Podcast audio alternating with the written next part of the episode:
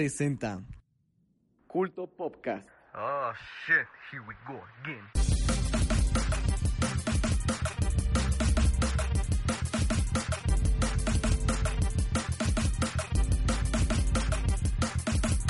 El día de hoy hablaremos de Historia de Godzilla, Death Stranding, Anime FLV se va a LV, diferencias entre el cómic y la serie de Arrow, la candente historia de la pornografía, The Beatles Volumen 4.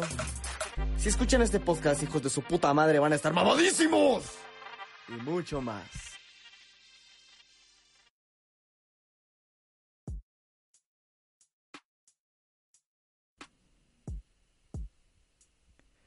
Y siendo las 8 y 36, siempre en punto, este podcast empieza. Eh, pues nada, esta semana que estamos muchos terminando la, los trabajos de la escuela, pero siempre trabajando para el podcast. Y aquí, pues mis compañeros no son la excepción. Así que les presento, como siempre, a mi compañero, el señor Humberto. ¿Cómo estás?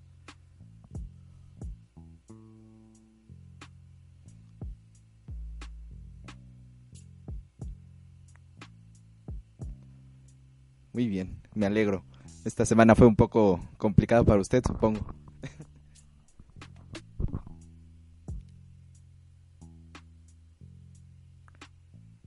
Uy, sí, ya la siguiente semana es el, el previo. Qué emoción. Sí, y continuando con la lista, señor Fernando, ¿cómo está usted?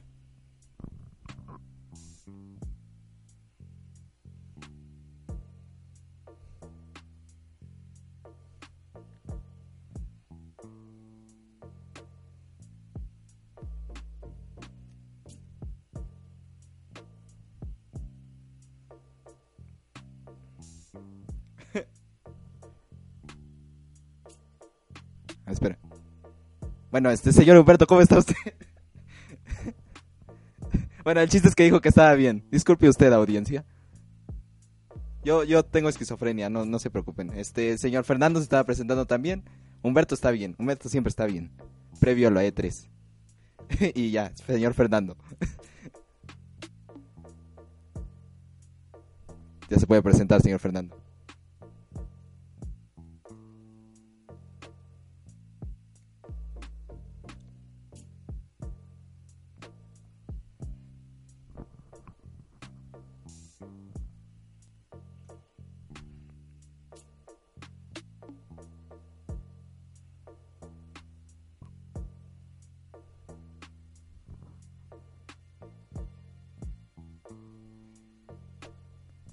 No poco honesto. Eso no, nunca. Muy bien, eh, el día de hoy no nos acompaña el señor Tori, se incorporará eventualmente, pero pues tenemos aquí al señor Freddy. ¿Cómo está, señor Freddy?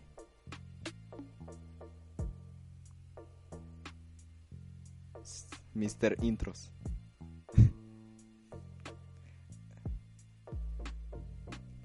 ¿Está muy bien? Sí se oye. oh, oh. Ab- Aborten misión. Ah. Muy bien, eh, bueno, yo los voy a entretener mientras tanto. ¿Cómo están? Eh, técnicamente ahora deberían de escucharse. Disculpen usted. Por favor, pueden hablar para probar en el stream. Hola. Porque ya se Hola. presentaron dos veces, pero pueden seguirse presentando. Pues yo me presento por tercera vez para poder anunciarles que, que esta noche maravillosa, maravillosa que me encuentro con ustedes, he de, he de verme en las mejores muestras de mí y que espero que esto no se esté escuchando, pero también espero que se esté escuchando. Sí, sí, se escuchan muy bien, se escuchan claramente. Ah, no, ya se escucha. Pues, pues buenas noches a todo el público que ahora sí puede escucharnos. Una disculpa. No se vayan. Se lo resumiré de nuevo. Señor Humberto está bien, señor Fernando está trabajando y tiene más trabajo, y señor Freddy, como siempre, aquí con toda la, la personalidad y el punch, ¿verdad? ¡Woo! Tanta personalidad que nos quitó el audio, pero no importa, porque aquí seguimos. y bueno, pues eh, este programa da inicio, y pues lo primero que tenemos en la lista es la sección de anime, con esta, ¿cómo decirlo?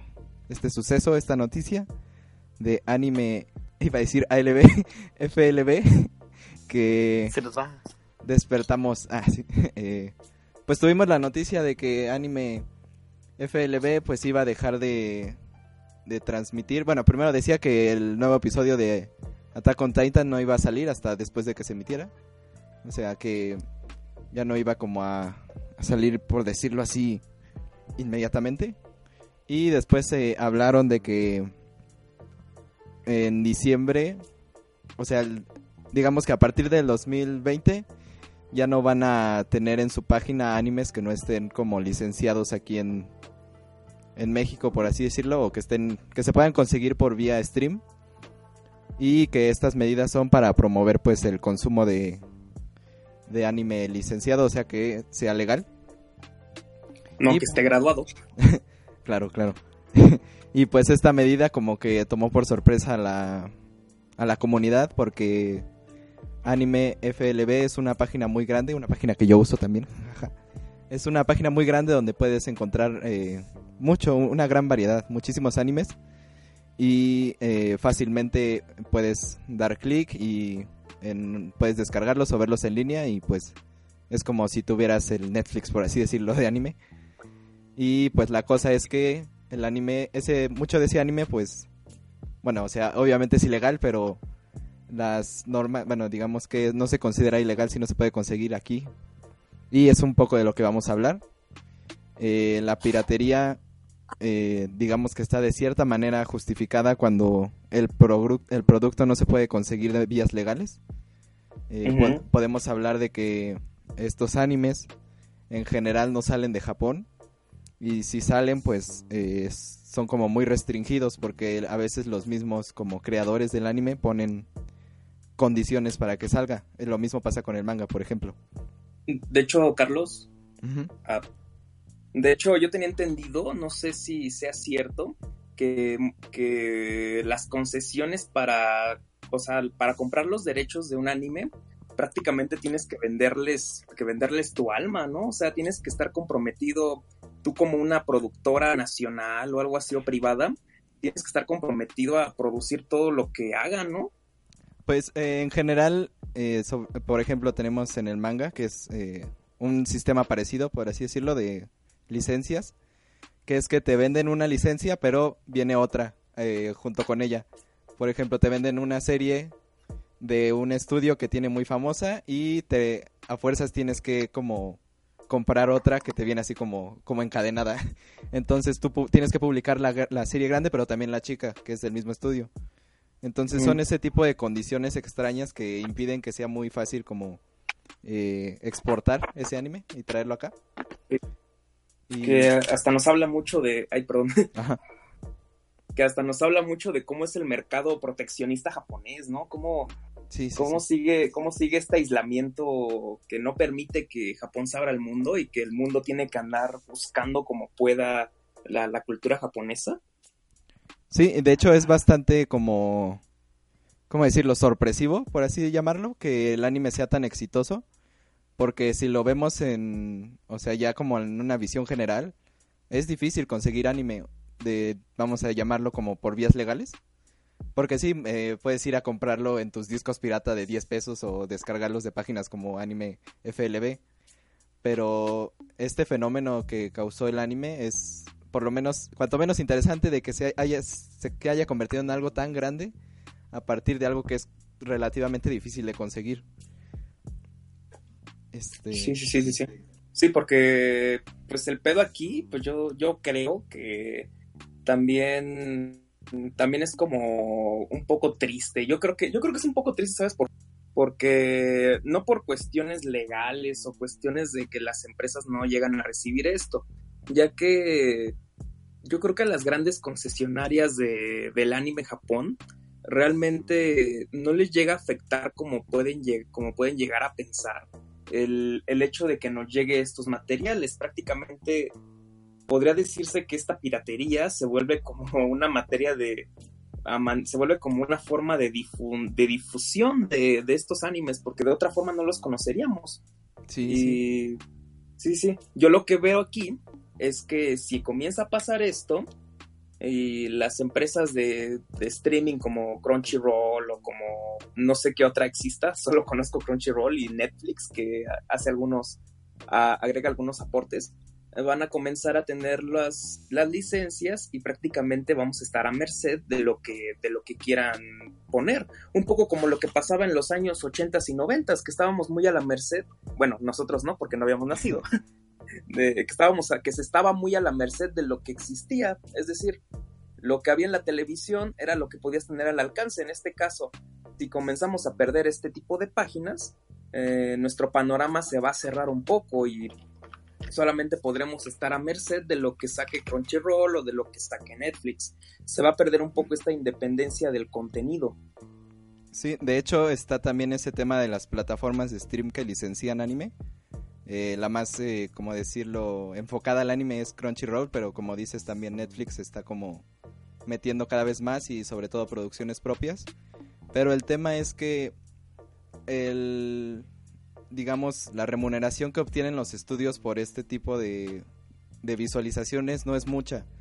De hecho, eh, pues no, casi no les conviene, por así decirlo, tener un anime en plataforma de stream que es un poco lo que pasa, por ejemplo, en Spotify, que en realidad el artista no gana mucho eh, de lo que eh, las veces que lo escuchas.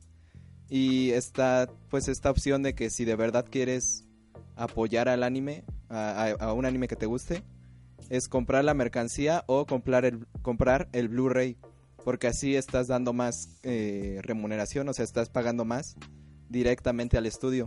Y también está el tema del Blu-ray, que los Blu-rays eh, raramente llegan aquí, pero pues si está, te recomiendo que lo hagas para apoyar ese estudio que te trajo esa serie que tanto te gusta. Sí, sí, yo creo que es algo por internet, ¿no? Es más fácil conseguirlos por internet los Blu-rays, ¿no? Bueno, sí, eh, también los puedes como comprar en páginas como Amazon y traerlos aquí si no está en tu país. O sea, de que se puede, se puede apoyar, pues. eh, ¿Qué ibas a decir, Fernando? Ah, no, nada, nada más que. Pues sí, que es bastante complicado luego encontrar el material original, pero yo creo que hoy en día ya no es un pretexto, como dice Humberto, gracias a las plataformas de, de, de, compra, de compra en línea. O sea, prácticamente podrías comprar importado casi todo este material y no, y no hallarías mayor problema en ello. Obviamente no creo que sea mucho más barato que, que verlo en, que ah, verlo en internet gratis. o, o incluso como antes se hacía, antes del internet por ahí, como en los 2006, 2007, que era comprar tu DVD pirata en la Friki Plaza. pues tampoco. algo que... Eh, bueno, yo, yo he notado, viéndolo igual desde el punto de vista de los videojuegos es que las empresas japonesas son muy protectoras de sus propiedades intelectuales. Entonces, por ejemplo, mencionando rápido el caso de Nintendo, que, se, que eh, estos últimos años ha, estado cerrando muchas páginas de, de ROMs. canales de YouTube. Este, bueno, este, como bueno, ya, no te monetizar. Pues. Ajá, ya no, te dejan. Bueno, pero eso ya se cambió un poco. Ya, ya te deja monetizar este videos con sus juegos pero igual si haces videos de cómo hackear tus consolas y, que también se entiende, ¿no? Pero cómo descargar juegos, este, eh, si no te los deja monetizar, incluso te pueden meter strikes, cosas así. Y pues eh, en, desde este punto, de, eh, bueno, al anime, eh, si nos damos cuenta, hay muchísimas páginas en las que puedes ver series americanas o las que están en Netflix. De hecho, me acuerdo que cuando salió la primera temporada de Daredevil, al día siguiente ya estaba completa en una página de, series pirata. Entonces, y, y eh, supongo que es mucho ya la protección que estas empresas japonesas quieren, quieren tener sobre sus propiedades intelectuales. Y, pues realmente también se, yo lo entiendo porque hace poco vi una noticia en la que los estudios de, animación de, animación japonesa eh, estaban en, no, no, en quiebra, pero sí estaban como que en mucho tiempo de crunch, crunch time para trabajar y terminar todo, todo el tiempo y no se les paga tan bien a los animadores. Sí, igual en, como por ejemplo en los videojuegos, ¿no? Que están casos como el, el Anthem y esto que salieron que... Y en God of War incluso, ¿no? Que trabajaban horas excesivas para terminarlo y en la industria es muy difícil mantenerse en un puesto, ¿no? Como que es, es muy fácil que te cambien, que te reemplacen, por así pues ¿qué, qué, qué le pasó a Telltale? Tuvo que cerrar su estudio completo. Sí, Y teniendo propiedades muy fuertes como lo es The Walking Dead, Guardianes de la Galaxia, de la Galaxia, el Game of Thrones.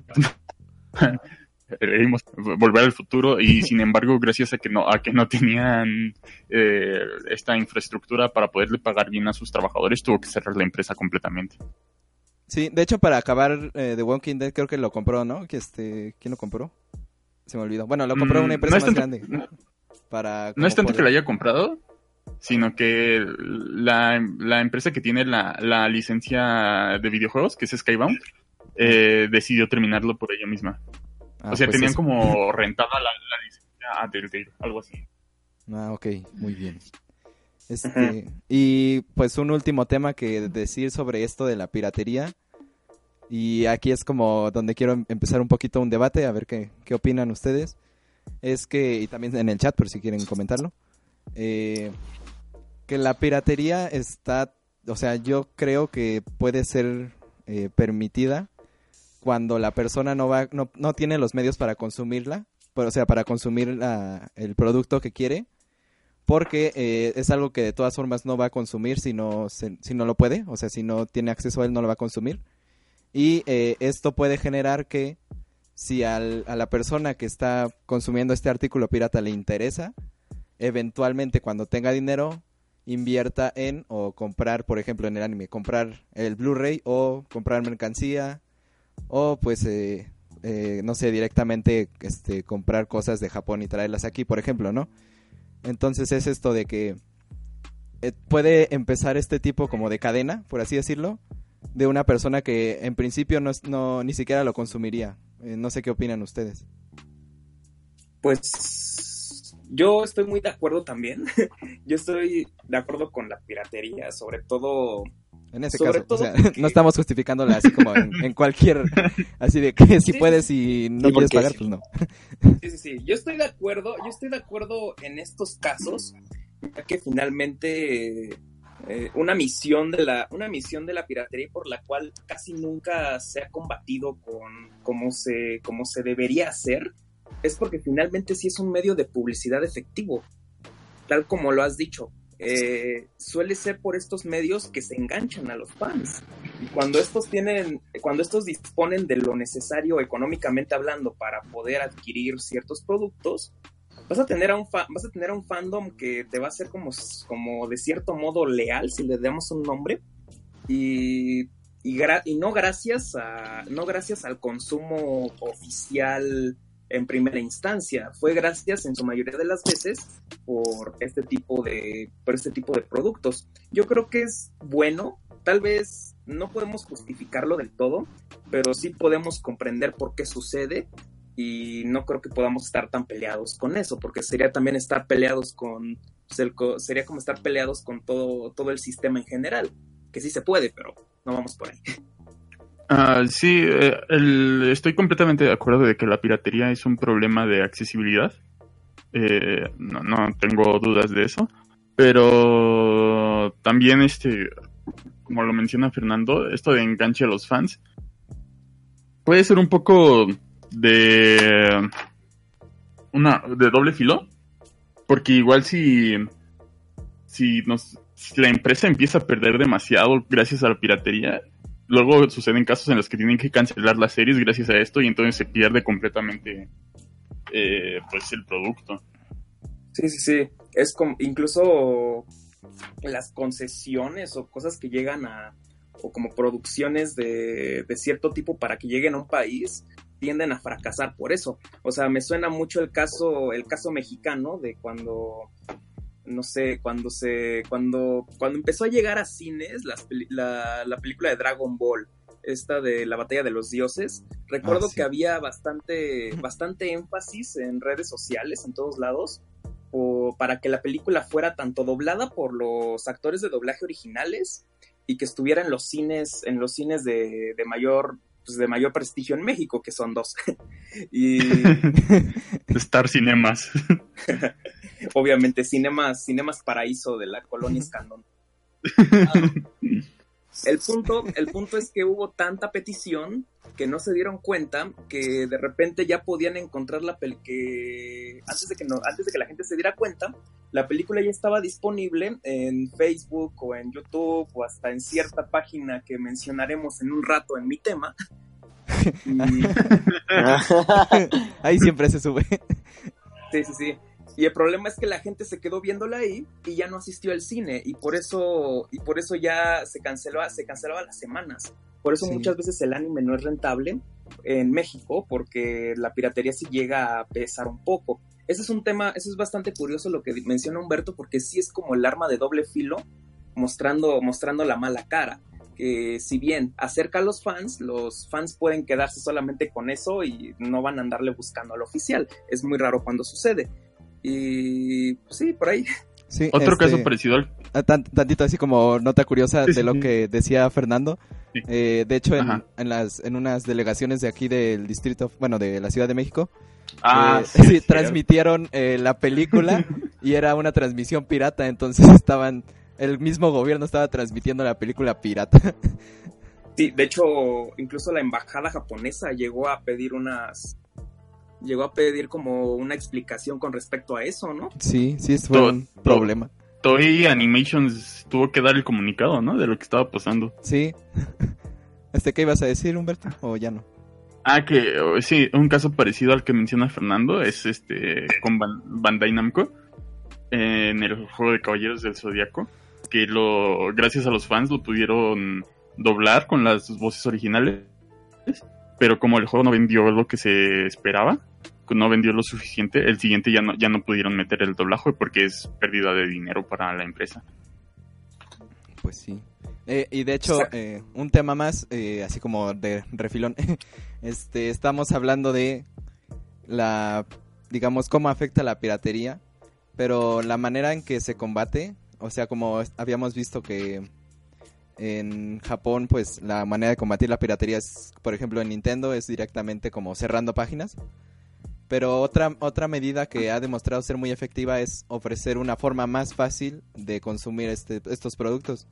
Tenemos el ejemplo de Spotify o de Netflix, que le, que le han dado bastante duro a la piratería, o sea, le han significado un, un- un descenso, porque es muchísimo más fácil y más accesible, eh, aunque ya hablamos de que no, como que no conviene mucho a los estudios como que los veas ahí, pero eh, es un medio eh, legal, o sea, no deja de ser legal, y es sencillo acceder a él, entonces, ¿qué te, qué te gusta más, no? O sea, entrar a una página y saltarte mil anuncios y e ir de AdFly en AdFly hasta llegar a tu video o eh, no sé pagar 100 pesos al mes pero tener este catálogo donde sencillamente en dos clics puedes ver lo que quieras no eso es lo, lo que por ejemplo hace Spotify que te tiene una gran una gran este librería eh, también Apple Music y pues tú con dos clics eh, ya tienes tus canciones y estás pagando al mes pero es más sencillo que estar ahí descargando en, en páginas, ¿no? Eh, pues ese tema también es como importante ponerlo en la mesa. Eh, Que a fin de ajá. cuentas lo que mencionas de que no...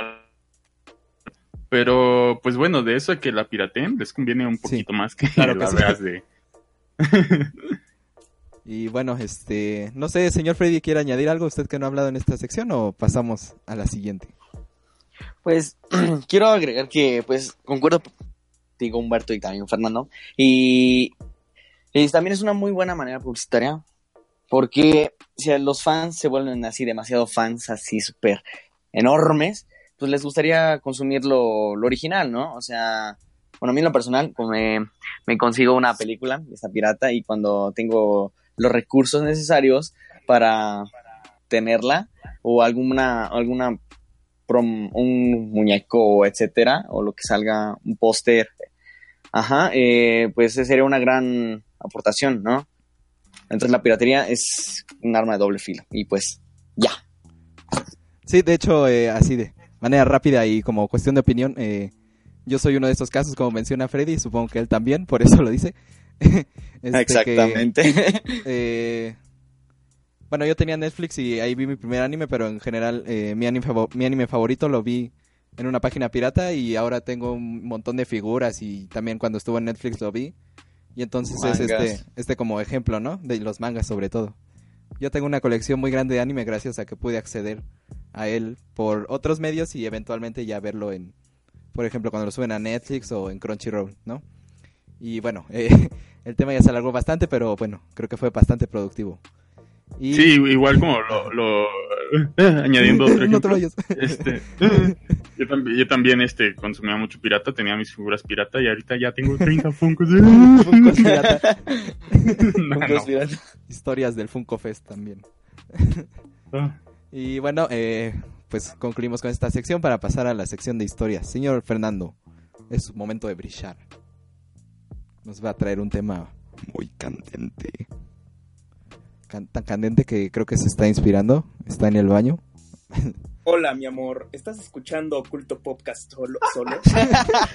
Oye, mi amor, ¿estás escuchando Culto Podcast solo? solo.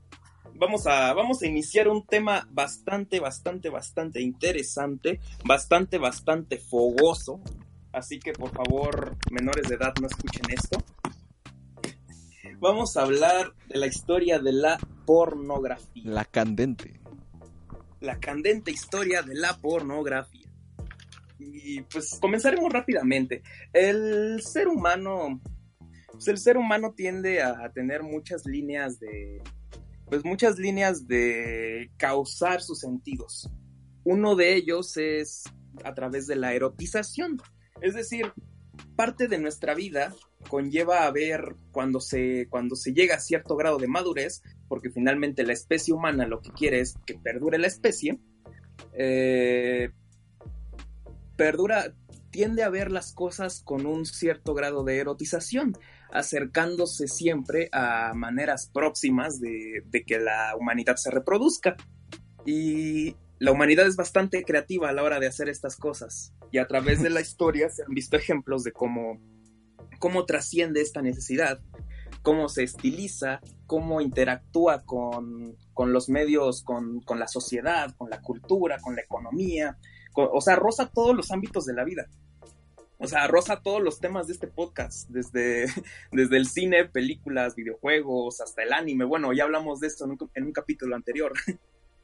y nos meteremos, nos meteremos brevemente con el origen de esto. O sea, es que esto es tan viejo como la humanidad, al grado de que las así nació la humanidad. Obras... Sí, sí, sí. Pues así empezó, ¿no? Salió de un huevo, no sé. No, no un huevo al que de... le metieron, bueno, ya. No estamos hablando Huevo de, de, de, huevos, de huevos de gallina. De huevos Pero... kinder. Esta necesidad se transpone en una de las acciones humanas más, más antiguas del mundo, la necesidad de expresar algo, que no me atrevo a decirlo frente a, frente a mi compañero Carlos, pero pues, la gente lo conoce luego eso como arte. Y un ejemplo inicia en la prehistoria, con la, con la famosa Venus de Willendorf, que es esta figura que siempre sale en los libros de historia, así como de una, de una señora gorda, así toda voluptuosa que pues, no nos dice no nos dice no nos dice nada en estos días pero en ese tiempo podía en ese tiempo podía significar como una adoración a la fertilidad una adoración a no sé si pueden mostrar la imagen de esta cosa de esta Venus pero Voy. La, en lo que la pongo puede seguir hablando usted sí sí sí pero entonces comienza comienza a desatar en esta época lo que podríamos decir como la revolución la revolución neolítica, cuando comienza a tallarse en piedra, comienzan a hacerse muchas cosas, comenzamos a ver cómo se refleja el mundo en esta época, el hombre prehistórico, cómo refleja su realidad. Y nos damos cuenta que la reproducción es algo bastante importante ahí y lo, y lo externan. Y entonces por eso existen estas, existían estas figuras de gordas así sabrosas. pues sí, de hecho, como eh, un símbolo de la fertilidad es esto, ¿no? De ser muy, muy voluptuosa. Este Sí, como sí, sí, canon de la gorda. Sí, sí, y es un, y es un canon estético que va a ir cambiando con el tiempo. La gorda que te la pone gorda. Se ha erotizado hasta este tiempo, o sea, de la Venus de Willendorf hasta las BBW. Estamos hablando de casos muy De bancos, la- Sí, sí, sí, sí, obviamente. Posteriormente nos vamos, nos vamos, damos un salto abrupto al mundo antiguo, a la antigüedad clásica, y nos vamos con los griegos. O sea, Lo- los griegos no, no concebían a la, no concebían a la sexualidad como la concebíamos ahorita. Era algo más gay que otra cosa, porque eh, la sociedad griega no estaba, no era de lo más, no era lo más heterosexual del mundo, sino que podría decirse que ahí ponderaba la bisexualidad al grado de que la mujer era vista como una figura de apariencia humana que servía para reproducir a los seres humanos que eran los hombres. Entonces, pues prácticamente lo que te iba a traer iban a ser otros hombres. y es muy, com- es muy común este caso. Y se replica, se replica mucho en estas vasijas como de la antigua Grecia, donde pues ahí, se ven hombres dándose, dándose el cronos. Pues de, de hecho el amor era considerado que solo salía de hombre en hombre, ¿no? O sea, de hombre con hombre. Exactamente. Y lo demás era Este puramente... Que decían que la, que la mujer nada más servía para reproducirse. Por eso es lo que dije ahorita. Por eso sí. Sí, sí, Sí, sí, que reforzando hasta puntos. Este mito, este mito de la media naranja, este mito tan famoso, de que el hombre originalmente era como una, una versión así de, de cuatro brazos, de cuatro piernas, dos cabezas, así unidos a un cuerpo y que los despegan y que están condenados a buscarse el uno al otro, pues eran dos hombres. Eso es lo que se romantiza en el siglo XIX como para decir, ah, pues ya es pareja, ya es heterosexual. y Pero, pero nos vamos otra vez a Roma, donde ya se vuelve más descarado este pedo y pues en Roma había hasta grafitis, que ahí, graba, que ahí hacían sus dibujos de, de penes y eh, en Pompeya, en Pompeya es bien curioso. Sí, sí, sí. los cuadernos romanos eran las paredes. Entonces, en Pompeya, como quedó, para, como la ciudad quedó tiesa, ¿eh? por, el, por el volcán, por el volcán Vesubio, pues hay una muestra de cómo estaba totalmente retratada la, retratada la sociedad en estos frescos, ahí en las, en las pinturas, en las pinturas de murales, en los grafitis, y entonces se veía que era una sociedad bastante libidinosa, bastante puerca, la cochina. Y hay ejemplos en todos lados, en los templos hindúes, en los templos hindúes podemos ver así podemos ver cómo se dicen también estas figuras erotizadas, pues de ahí viene el Kama Sutra incluso, que en realidad es un libro religioso.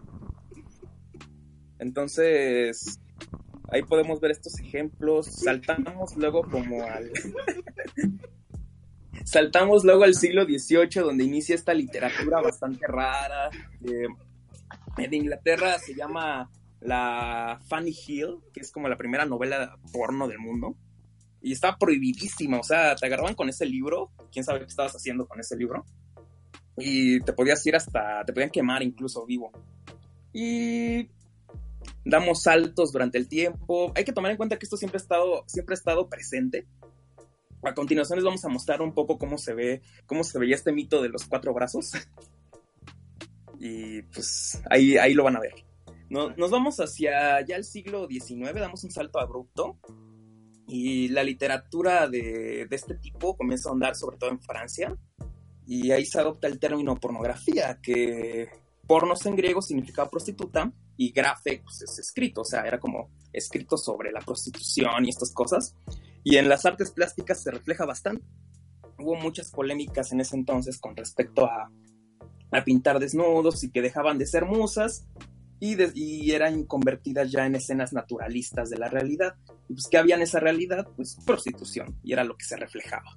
Ya dando un salto más, más, más denso hacia el siglo XX, bueno, hacia finales del siglo XIX, en la época victoriana en Inglaterra surgen estas primeras fotos, que son así, ya fotos explícitas de relaciones sexuales y se vendían en todos lados, se llamaban las postales francesas y se, repro- y se reproducían se reproducían por todo por toda Inglaterra, por todo Estados Unidos con bastante éxito. Y pues qué más pasa ya para los años para principios de siglo XX, como por 1930, surge la primera película, la primera película porno que surge en Argentina. Y es así, no no no se la recomiendo, no está no está agradable. Y es una escena como de 30 segundos, ¿eh? 30 segundos, que narraba, que narraba solamente algo que ni siquiera podías ver muy bien, estaba muda incluso. Y para 1969 O sea, todo este pedo era ilegal en ese entonces. Para 1969 se vuelve, se vuelve legal. Dinamarca es el primer país en legalizar esto y se vuelve un boom. O sea, se dan cuenta que es un mercado súper aprovechable, hay industrias crecientes, surge una industria en, surge la industria pues famosa en Hollywood que muchas veces los actores, los actores antes de tener éxito en, la- en el cine como tal, tienen que pasar por este tipo de películas. El ejemplo más famoso es el de Sylvester Stallone con El Cemental Italiano. y no sé quién más, que Sí estuvo Bruce Lee, ¿no? Creo que también estuvo Bruce Lee, pero no estoy seguro. Pero muchos, muchos actores famosos de las épocas de los 70s y 80s eran muy, era muy conocido que tuvieron este paso previo porque pues, de algo tenían que vivir. Esa industria era muy, muy seguido de todo.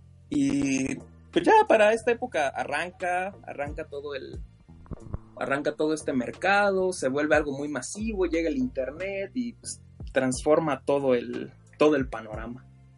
Y actualmente tenemos todos estos bellos sitios que, que ilustran a la que ilustran a la juventud del mundo. Y pues esta es la historia de pornografía, ¿saben?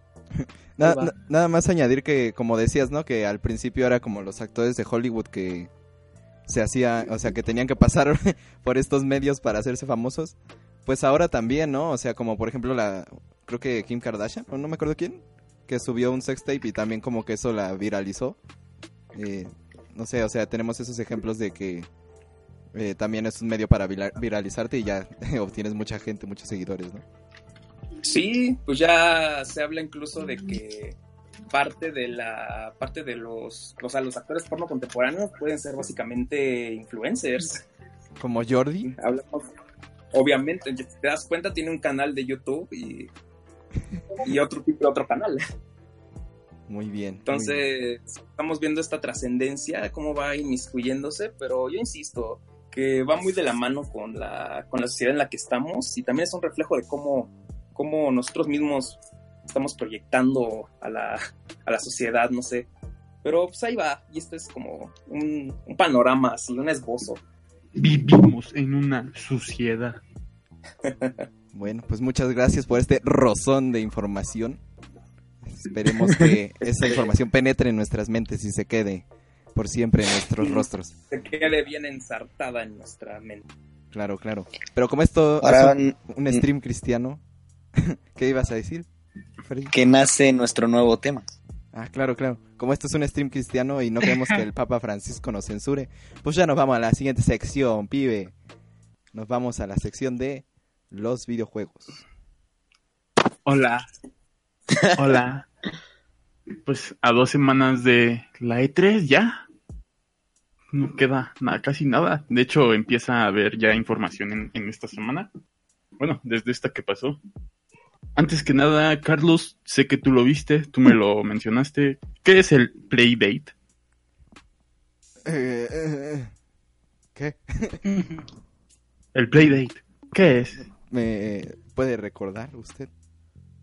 Ah, ya, ya, ya, ya. Sí, sí, sí, sí, cállate. Este, es, es una, ¿cómo decirlo? Es como una nueva consola, pero es como, o sea, el, es como un tipo de homenaje a lo retro, por así decirlo.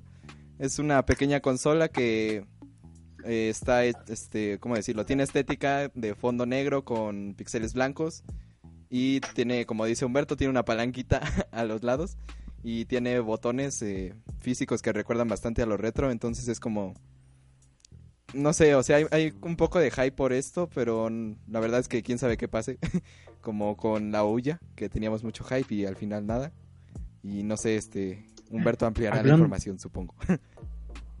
Hablando de Ouya, es semanas tristes para los poseedores de una porque ya quedó oficialmente descontinuado. Todos estamos Oh, tristes no. por, eh, por, por la Ouya, pero ni modo. Bueno, la Playdate este, es una consola, como ya lo mencionó Carlos. Su principal atractivo es que tiene una manivela Lo pondré en el stream. y con la manivela y con la manivela controlas el juego por completo.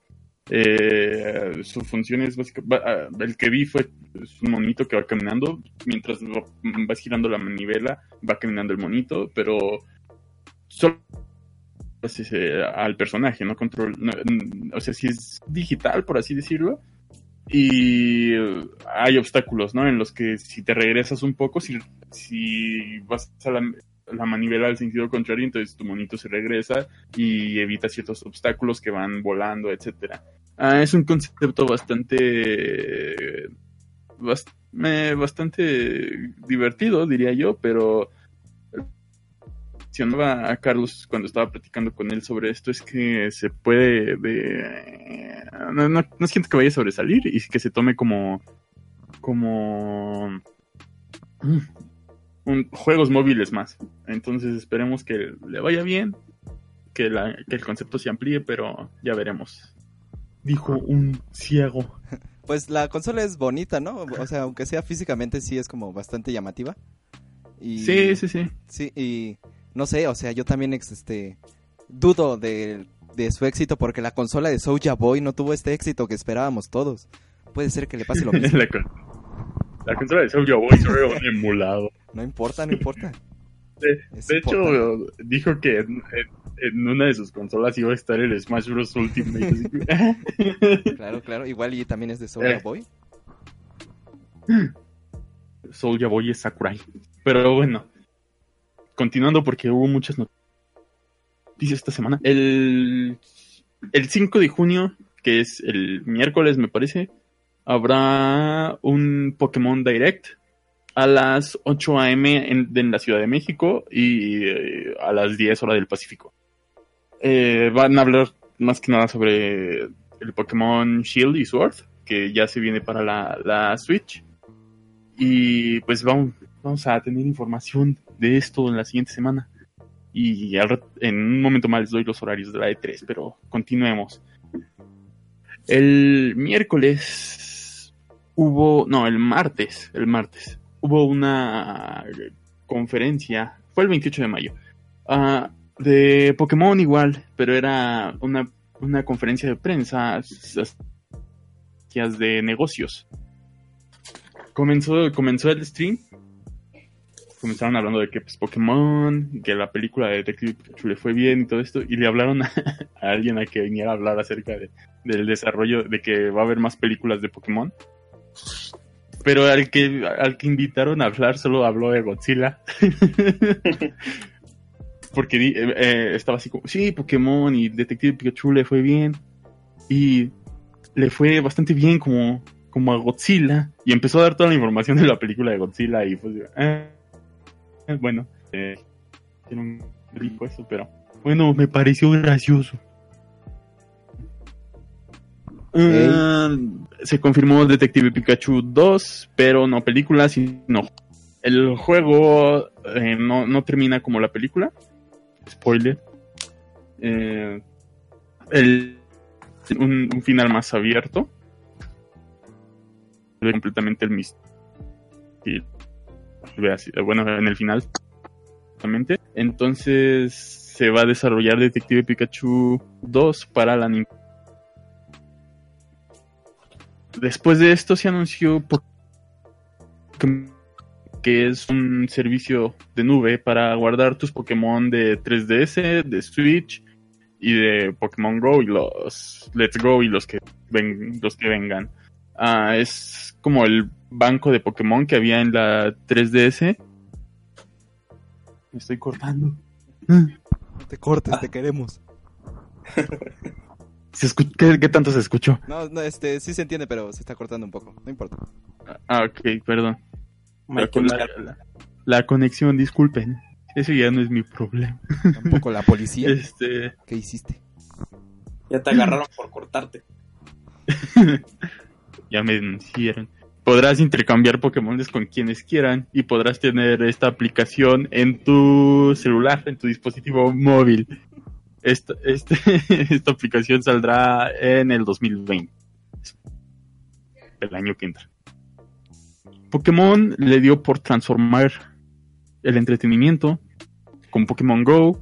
Este, tenemos que caminar, se volvió un juego y ahora quieren volver dormir un juego. Básicamente lo que eh, no mostraron mucho, mostraron un solo un Pikachu ahí durmiendo y un Pikachu ahí durmiendo y Pokémon Sleep, que no se sabe qué es, pero es- eh, creemos que es un monitor de sueño con Pokémon. Y te duermas escuchando. ahí. Ya es-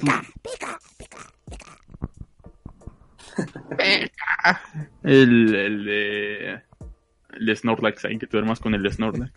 Y hablando de hablando de Snorlax, gracias a, a este anuncio de Pokémon Sleep, en Pokémon Go podrás encontrar muchos Snorlax, que de hecho esto es real, yo ya encontré unos 5, ya los atrapé. Juega en Pokémon Go. Todo un gamer. Sí, ahorita está el evento de, de Claro, claro. El evento de Snorlax, ahí los puedes atrapar. Y, y- y otro juego que se anunció es Pokémon Master 2019, nada más es 2019, para la Google Play. Y pues, no sabemos para Huawei. RPG en el que vas a co- a combatir con Pokémones en contra de, de maestros Pokémones de juegos pasados. Ahí se veía a Red, a los de Black and White, eh, etcétera. Y más noticias en el siguiente mes, porque pues ya se viene la E3. Oh, muy También nos dijeron de Pokémon Shirts, que es una página en la que te puedes meter a hacer tu propio diseño de Pokémones, a tus camisas, a tus playeras y pedirlas para que te las lleven a tu casita. No sé si está disponible en Latinoamérica, pero había una camisa de, de Magikarp muy chida. Los rótulos. Esta noticia le interesó a... Bueno, an- antes, Freddy, ¿qué nos puedes decir de Mortal Kombat 11? Bueno, Ed Boon, el 18 de este, el 18 del mes pasado, eh, sacó un tweet diciendo que, eh, que usaran este tweet para dar una oportunidad para demandar su nuevo personaje favorito Shaggy. para, para Mortal Kombat 11 y puso de opciones a Milena, a Rain, a Fujin y ya. Pero todos lo tomaron como una broma, ¿no? Luego el y de hecho son tres, pero bueno. Eh, ese mismo día puso otro tweet que, dije, que decía, creo que ustedes gente no entendieron la broma y eso pues nos, se nos enojó porque a mí también me enojó porque es un maldito troll y juega con nuestros sentimientos nada más. Pero hace cuatro días, no, tres días, lanza una imagen en Twitter que de un Axe Gold Fresh, que es un Axe verde, ¿no? Un desodorante, ¿no? Y hubo muchas teorías al respecto de eso, o sea, Shrek. Podía ser o Shrek, ¿no? Eh, aunque sí, Shrek estaría muy bien en el Mortal Kombat 11. Pero bueno, las teorías llevaron a que fuera o Nightwolf, Reptile o Ermac. Pero Iron Man. Sí, pero en la, en la cripta se ve que este Ermac está muerto, ¿no? Luego, hace un día lanzó una imagen de... una imagen de la de Mortal Kombat que está Raiden peleando con alguien que se parece a Rain, que es el traje moradito. Pero ese mismo día lanzaron el tráiler del DLC que parece ser Shang Tsung, que se convierte en varios personajes. O esa es una de sus habilidades. esa es una de sus habilidades, se puede transformar en Rain, Smoke, Ermac, Reptile, Scorpion y Sub-Zero. Eh, lo que podemos ver en su Fatal Blow en el tráiler es que se transforma en Scorpion, en Sub-Zero y Noob Saibot para para destruir al oponente, ¿no? Ah, y cabe mencionar que su Fatality aparece Quintaro. Eh, cuando yo lo vi por primera vez pensé que era Goro, ¿no? El que ya creo que les La pusieron, naranja. pero la pero fue Quintaro. Y nos dicen que posiblemente va a haber aquí una lista de personajes que es Nightwolf, Sindel, Spawn y dos personajes extra. O sea, van a ser dos invitados. puede que sean, o sea, están yéndose por la teoría que sea Terminator o Ash Williams. ¿Ustedes También estaba, estaba el rumor de que el, el, el Wisun iba a llegar a Mortal Kombat. Ajá, también el rumor. Entonces, este... Pues, ¿qué personaje les gustaría a ustedes que apareciera en el Mortal Kombat 11 de invitado? Pues Ash, Es- dicen que Ash Ash Williams Ketchum de. Pueblo Es que dicen que es Ash Williams por los sonidos de motosierra que escuchan al final del... Del, del, del Sí, tráiler. sí, sí. Ah, y cabe mencionar que la, la pose de victoria de Shang Tsung es, es la misma que dice en la película de Mortal Kombat, la que está en Netflix, me, me parece. Cuando habla directamente a la cámara y dice, Your soul is mine. Y ya. Va a haber nueva película de Mortal Kombat, por Ah, cierto. claro, por cierto, sí, nueva película de Mortal Kombat que se estrenará creo que en el 2021. No, dentro no. de dos años, sí, más o menos. ¿No había una película de Mortal Kombat que era bastante mala? Pero es mala y Es la buena. que está en Netflix. Es mala y buena porque fue una de las mejores adaptaciones del juego. Y pues sí está un poco cucha. pero- Que diga, digamos que Mortal Kombat tampoco es como que tenga una narrativa acá. Uy, qué complicado. que- o sea, esa es como mu- muy estúpida. Así, y yo te tengo que matar porque no sé. qué. Eh, El torneo, etcétera. El torneo, Los dioses, los dioses antiguos, sí, gracias a Raiden. Ah, y sí, que viajando en el tiempo y no sé qué. Otro movimiento especial que tiene Shang Tsung en el videojuego, por ejemplo, que se mostró es que estaba enfrentándose a Raiden. Eh, lanzó un poder verde hacia Raiden, succionando su vitalidad, su alma, por así decirlo. Y puedes usar los movimientos especiales de todos tus oponentes. Y pues ya, sería todo de Mortal Kombat. De hecho, ahí el personaje que más llama la atención sería Spawn. Sí, Que el es nuevo que... ujú. Ah, tú sí, sí. este invitado de. de ¿cómo, cómo se llama? Todo- este personaje de cómics. Mm, Tons. La de Spawn. Todd. McFarlane. Y pues. Bueno, continuando con las noticias de videojuegos, esta es una noticia que le interesaría quizá a Toris. Eh, Square Enix ya dijo que. Sí. Este. que eh, en su presentación de la E3 va a mostrar más que nada The Avengers Project, que ahora se llama Mar Avengers. Se revelará. el- Sí. Este. Se, eh, perdón, Mar- Marvel's The Avengers y se revelará el 10 de junio a las 8 pm de la Ciudad de México, 10 pm, no, sí, 10 pm de... No, 6, 6 pm, disculpe, 6 pm del Pacífico. Este juego está desarrollado por Eidos Montreal y Crystal Dynamics, que son los desarrolladores de... de um, ¿cómo, cómo se llama este juego? Deus Ex y de los nuevos Tomb Raider. Sin embargo, la noticia se dijo, ya se mm, dio un pequeño comunicado acerca de, de la E3 en el que va a ser un juego en el que podrás ah, crear tu propio héroe. Eso me, eso no me gusta tanto la idea y que podrás controlar a varios personajes y- y al igual que tendrá modo de un jugador y específico si online o de, o de sillón, pero pues ya veremos qué nos tiene preparado Square Enix. La verdad espero que no sea algo como Ultimate Alliance, Sí, yo tampoco, ¿no? Sí. porque pues ya va a haber un nuevo Ultimate Alliance, entonces realmente un juego de Avengers hecho y derecho que nos sorprenda realmente y que todo este tiempo que lo han estado desarrollando haya valido la pena esperarlo, ¿no? De hecho creíamos el año pasado que lo iban a mostrar en su conferencia, pero no, hasta este año. Y eso es acerca de, bueno, ya lo veremos, ya lo veremos en su va a ser DLC de Fortnite. Este bueno, todavía nos falta mucho, entonces quizá mataremos la sección random de hoy. Call of Duty, el nuevo Call of Duty, se va a llamar Modern Warfare. Porque sí, porque, no hay un Modern Warfare 1, porque el, primero, porque God of War, ajá. Porque el primer Modern Warfare se llama Call of Duty 4 Modern Warfare, el otro se llama Modern Warfare 2, el otro es el 3.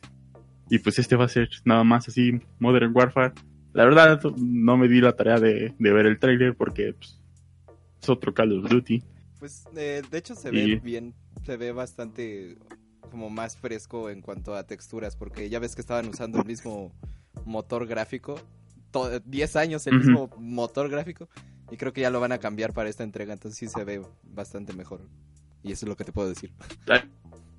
Esa lleva como desde 2003 usando el mismo motor gráfico para sus juegos. Sí. Y bueno, eso es por parte de... Ahora la, la noticia quizá de esta semana. Un, un día en la noche, Kojima de repente tuitea. Death Stranding va a estar en tus manos mañana. Yo sí, ¿qué? no, el mañana. Eh, mañana, mañana está en tus manos. ¿Qué? Y pues yo dije, mañana va a estar en mis manos. Mañana sale. No, mañana mañana había- negra y- había info- ajá, del, así como, del Toro ¿qué ahí. pasando? te pasó? Y yo, ¿qué te pasó, carnal? Te, te, te pago tu, te pago tu viaje a la Olimpiada de Matemáticas, carnal, con tu bebé. Pero no, este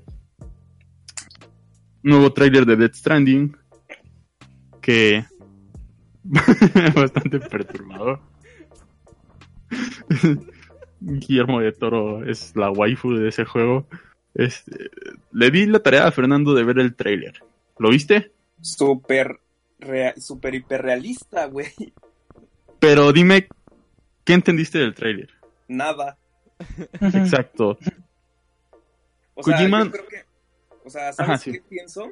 Es que hay un término que no recuerdo bien cómo se llama. eh, cuando, cuando ves personajes ultra realistas, pero que te sientes incómodo. Vaya inquietante. cuando- que te sientes del, no te sientes del todo cómodo porque sabes Vaya que no son reales. ¿Un, cani un caníbali? Sí, vaya un inquietante. caníbal, sí. Exactamente. O sea, ah, yo lo veía sobre todo con las escenas que de verdad trataron de, re- de- eh, retrataron bastante bien a los actores. Y yo decía, verga, es que esto ya, ya roza con lo real, ya podríamos estar, ya podríamos estar criticando incluso la performativa de los personajes ahí, ya podríamos criticar su, su actuación. Perdón. Desde hace rato ya se hace, ¿eh? Pues desde que salió eh, Norman Reedus en PT ya podíamos ver como que iba a ser bastante realista, ¿no? El, el concepto que estaba manejando Kojima en cuanto a los gráficos, por ejemplo. Sí, sí, sí. Sí, yo creo que Algo, que más... algo interesante es que pues, Sony le está dando un montón de dinero y está agarrando puro actor acá. Sí, Norman Reedus, Matt Milkensen y que esta y que Guillermín del el Torini. Bueno, que, que Guillermo del Toro de, en sí no prestó lo, solo presta, solo prestó la So- imagen. sí, solo prestó la imagen. Ese y otro eh, otro que está sale ahí en el trailer, que está con lentes y todo eso. Está nada más ahí sentado moviéndole. Él nada más prestó el su cuerpo, Su bello rostro. Es- su bello rostro. Y los demás sí es actuación como tal de ellos. Como si donaras tu cadáver a la ciencia. Sin embargo, ya se nos... Bueno, el tráiler duraba ocho minutos y medio. Bastante largo para ser un tráiler. Y este juego sale el 8 de noviembre de 2019. Sorprendió bastante la fecha. De hecho, yo lo esperaba... Bueno, yo lo que veía es que iba, iba, a- iba a ser como la transición ya de PlayStation 4 a PlayStation 5, pero no, ya es 8 de noviembre. Y sí, aún el, pues como dice, un canibali, pero no sabemos de qué va, pero sí sabemos de qué va, porque si te metías a la página de PlayStation, ahí estaba la información. Este juego va a tratar de, o sea, Kojima, lo, bueno, lo que yo entiendo mucho de Kojima es que como está esto del cine de arte, bueno, no, cine de autor, que es entonces lo consideraría este un juego de autor porque pues ya es como todo lo que piensa Kojima y como ya no, ya no, ya es su propia empresa, ya es Kojima Productions, ya no tenía Konami detrás, entonces ya puede meterle todo lo que quiera ahí, todas sus, sus, sus chaquetas mentales ahí están ya. Y porque seamos sinceros, desde Metal Gear estaba, es- bueno, por ejemplo, en el último, el, está Quiet, que es acá como la, la Ultra Sniper y todo esto, pero, pero está en bikini y entonces se mueve acá muy No, sensual todo de- así. De hecho, un general o algo así, ¿no? Que había muerto en juegos previos, aparece vivo de repente en, en el Phantom Pain, así como de, hola carnal, ¿cómo estás? y no tiene sentido. Hola, carnal. Te hice un morro. Sí, bueno, lo, lo que... sí, eh, Kojima suele meter muchas ideas acá bastante raras, pero eso es lo, lo padre de Kojima, ¿no? Por ejemplo, Metal Gear 1, que mete lo de Psychoma- Psychomantis, Carl, ¿eh? que es este... que es este... Para derrotar a ese jefe tenía, tenías que desconectar tu control y conectarlo en el otro puerto para que no leyera tus movimientos. Entonces metían ahí estos conceptos bastante... Un día tienes que hablar de esa. Sí, sí, sí. Un día hablaremos de Psychomantis. De- Así, todo lo que conlleva Psychomantis, ¿no? y pues también lo que suele hacer Kojima es meterle mucha política a sus juegos. Entonces aquí vemos mucho eh, que se, se, men- se menciona que, que la nación y todo el país está bastante desunido porque el gobierno ha puesto ha puesto este walls eh, barreras.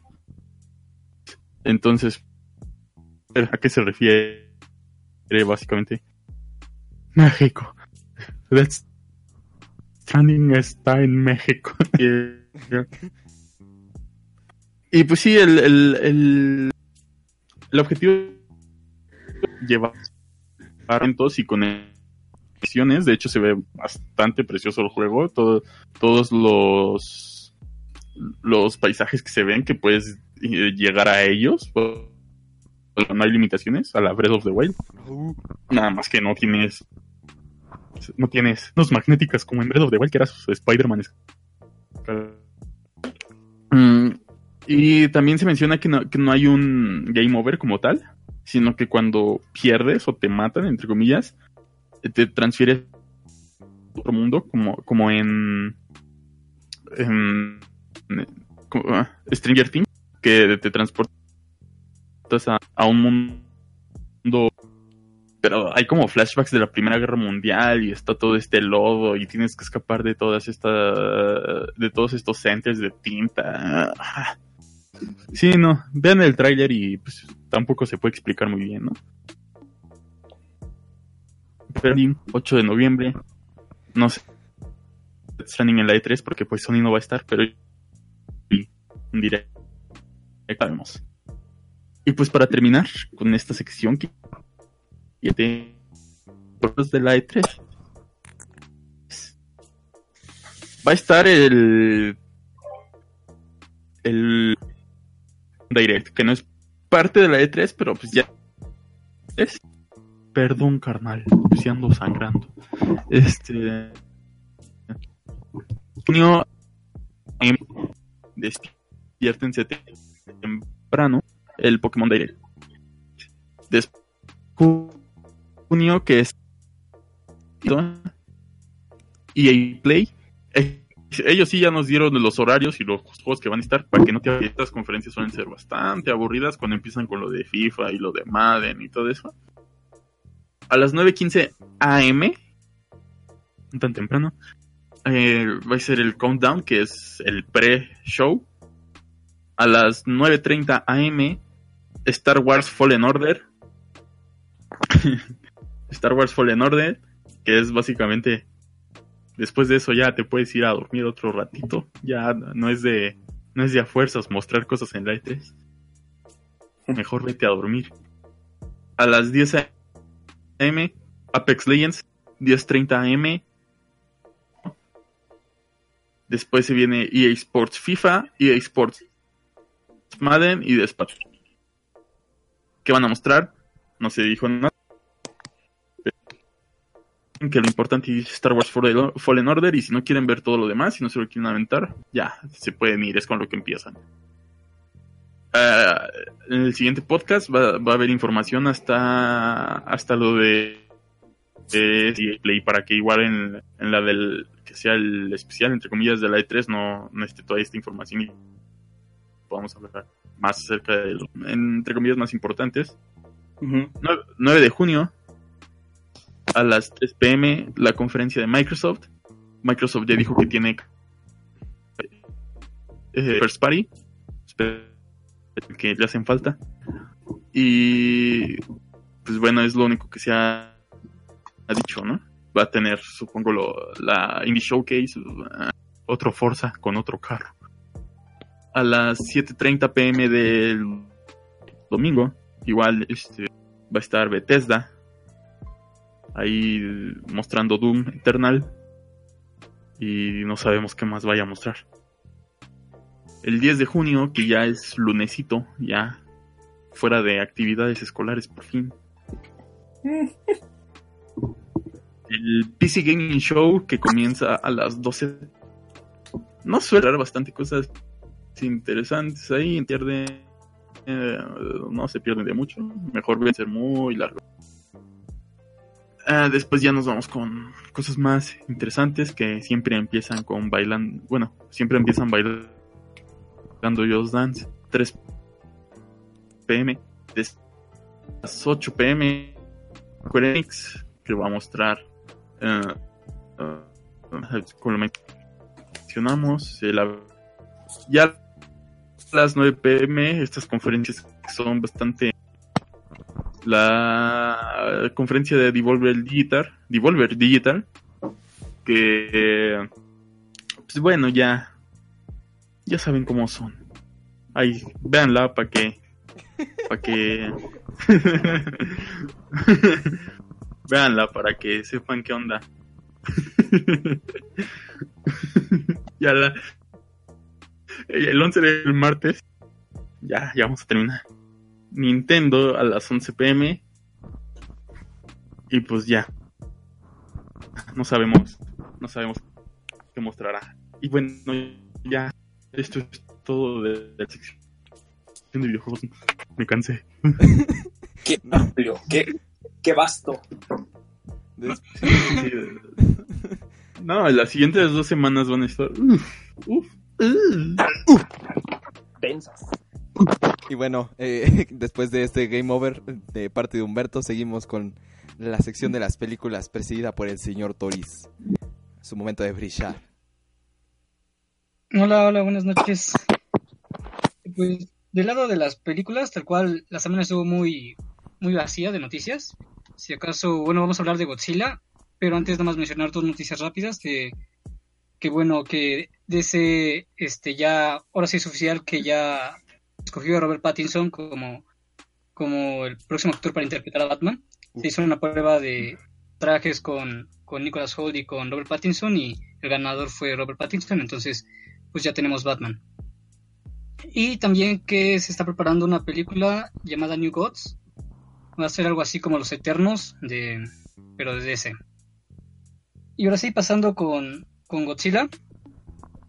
Esta película que apenas acaba de estrenar y que pues en cuanto a crítica de taquilla no parece que le haya ido muy bien, pero yo en opiniones la he, la he escuchado que unas son tanto buenas, unas son tanto malas. Este, entonces, pues vamos a comenzar con la historia de Godzilla en el cine.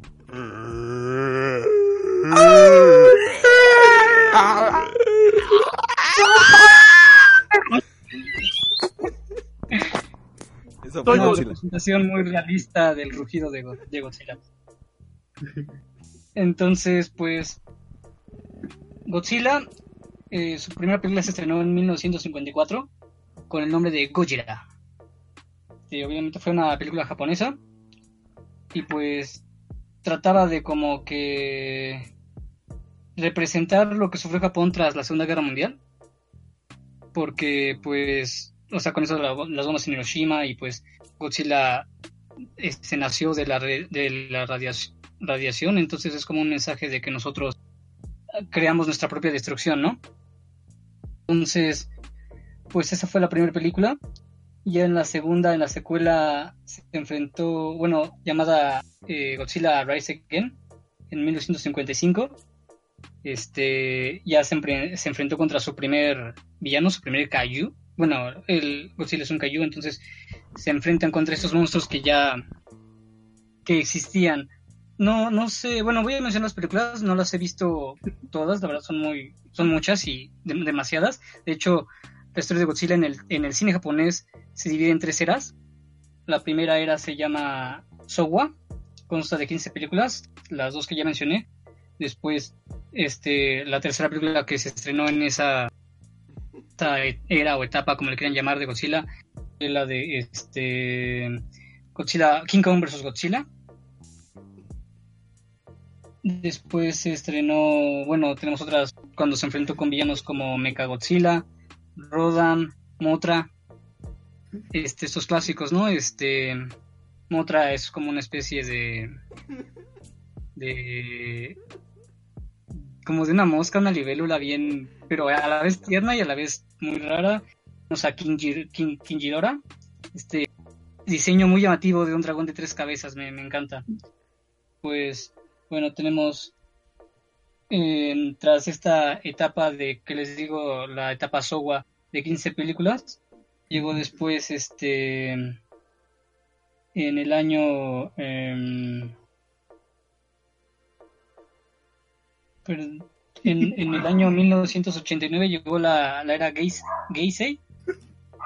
En esta se toma este o sea es como un reinicio de la franquicia pero solo se toma en cuenta la primera película de Godzilla la de Gojira y ya de ahí pues todas las demás son eh, partes de su universo tenemos como, como, se puede decir como reboot, o sea, se vuelve a enfrentar contra los mismos villanos, Kinjirora, Motra, Rodan, y aparte se integran otros nuevos como fueron este Violante y Destroya.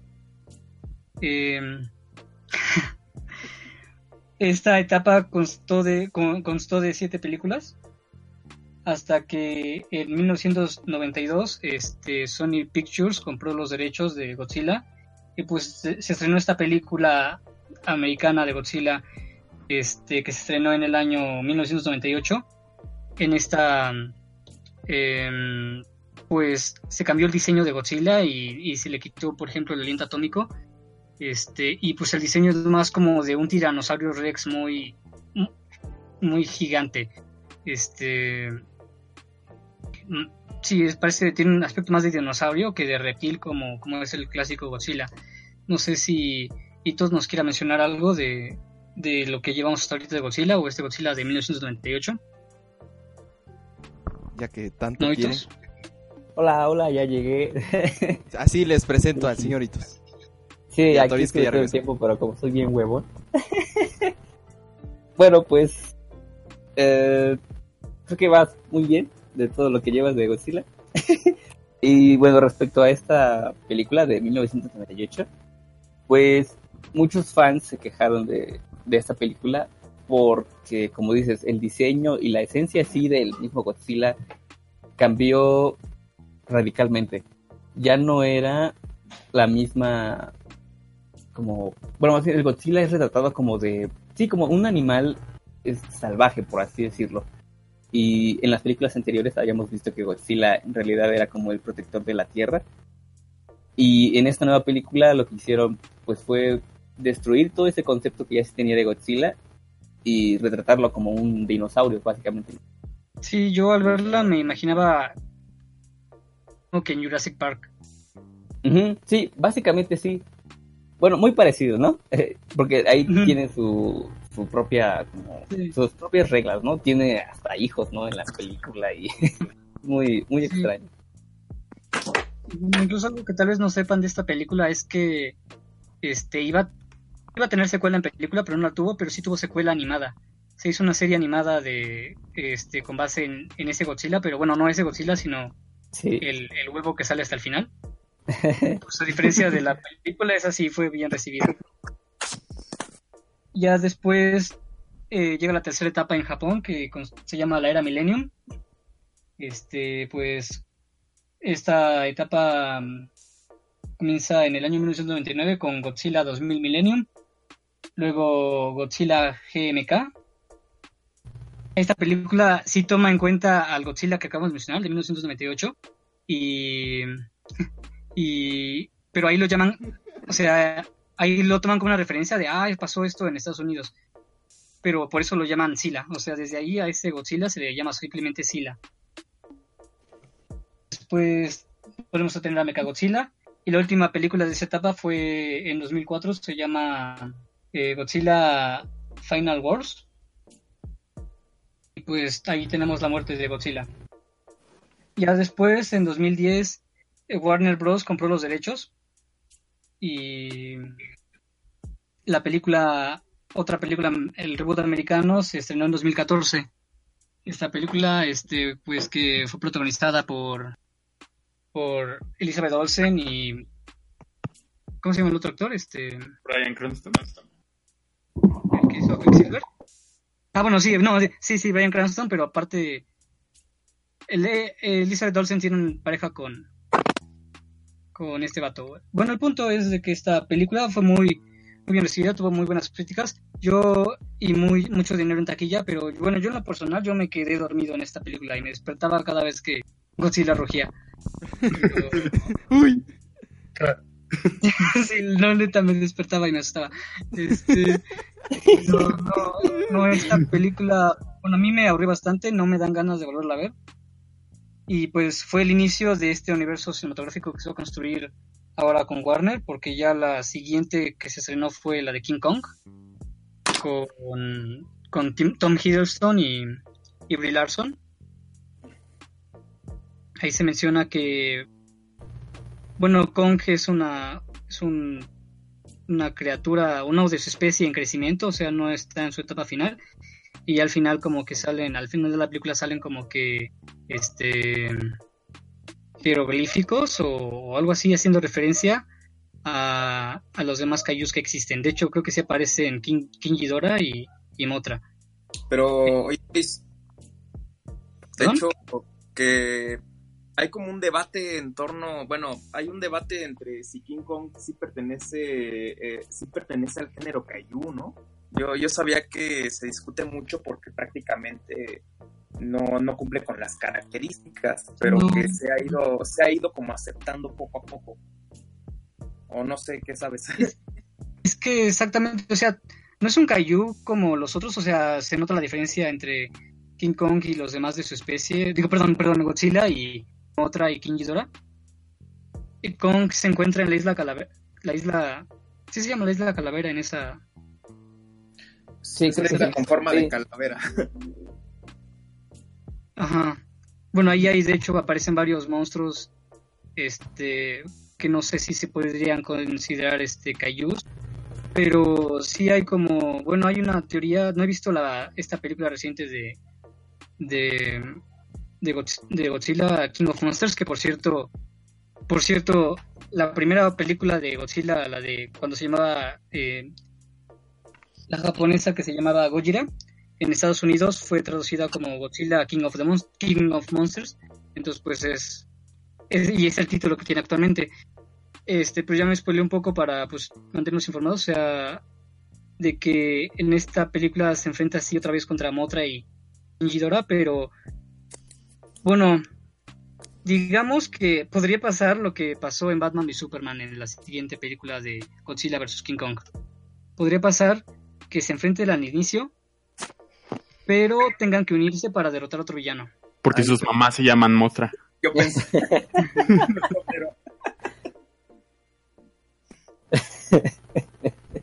Porque, porque sí, o sea, como, como decía, como decía Itos, Godzilla es más como un protector. De hecho, me parece que eso se toca mucho este, en la secuela de Godzilla, que es como una deidad, el protector de, de la, de la del planeta Tierra. De la Tierra.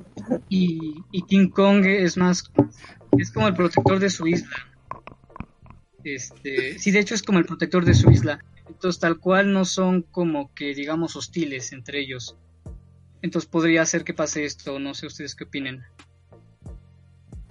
Tiene sentido. Larga vida al rey Godzilla.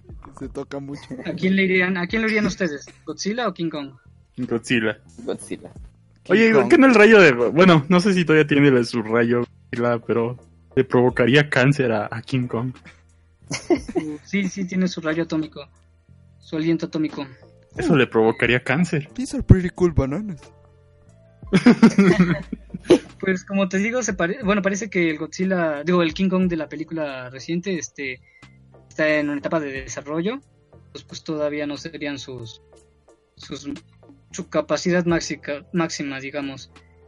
Y en cuanto a cuestión física, tal vez le podría dar más pelea King Kong a Godzilla. Así como Thanos se la dio a, a Hulk. Este. Y pues. Es, pues, ese fue el recorrido que rápido por cuestiones de tiempo de por todas las películas de Godzilla que ha habido. No creo, porque Godzilla es más pesado. Sí, está muy grande. Y le puede provocar cáncer. Pues ya veremos cómo se la arreglan el, el próximo año creo que se estrena eh, esta O sea. Ponle tú que, que King Kong le gana, pero eventualmente con el paso del tiempo va a morir de cáncer. Ah, una de las reglas para poder re- retratar a Godzilla es que no puede morir. ¿No puede morir. Ajá, En la foto. Los, los japoneses. Pero Godzilla bueno, pues murió en la última que te mencionaba, la de Sí, La lo de- sé, pero es como como una regla de los japoneses. Algo así había escuchado. Es que como por eso se enojaron Dios. los fans con la película de 1998. Porque Godzilla se supone que no podía morir, que no podía caer al piso o algo así. eh, que no podía comer personas. Y no me acuerdo qué otras reglas habían puesto. Ah, pero es- esa es una de ellas. Ajá, no creo que la, la- Bueno, usted tiene razón, no creo que muera en la siguiente película, porque todavía vendrían más después de esa, de ese enfrentamiento. Pero en cuanto a... Quería hablar un poco de las peleas de, Ka- de Kaijus. Me molesta mucho, o sea, recuerdo la, la, la pasada de Godzilla, este... O sea, tanta destrucción y no... yo digo que una pelea así entre Kaijus debería destruir toda la ciudad y... Pues al final todos se salvan veo tantas explosiones en los en los en los eh, trailers. entiendo cómo es posible llevar la desarrollar la historia de los personajes humanos que bueno entiendo que es necesaria porque bueno es necesaria porque tal cual los Kaijus no tienen historia solo se solo se madrean y tiene que haber como que una trama pero esta trama no se ha sabido desarrollar en las últimas películas el punto es de que todos se salvan en esa los humanos es algo que me molesta. De que no es como que real eh, en cuanto a la destrucción. Sí, ¿no? Como coherente en cuanto a leyes de la física o de lo más sencillo, ¿no? Pero bueno, igual, o sea, lo importante de una película de Godzilla no es ver a los humanos realmente, sino es ver cómo Godzilla pues, se pelea contra... Exacto, y creo que ese fue el problema caídos. de la película anterior, ¿no? Porque yo recuerdo que en la película anterior, la de 2014, casi no salía Godzilla y se centraban más como en la historia de- del soldado este y ni siquiera tenía trama, o sea, por eso yo creo que fue muy aburrida para muchos. De hecho, la, la, bueno, lo que he leído de, de críticas, y por eso están como tan divididas, es que muchos se están quejando de que hay mucho enfoque en las peleas de Godzilla y de, y de los Kaijus, y no tanto enfoque en personajes humanos, pero la otra parte que de críticas es así, bueno, pero es una película de Godzilla y en Godzilla tienen que pasar peleas de Kaiju y eso es lo más importante, los humanos no nos importan a los que queremos ver a Godzilla.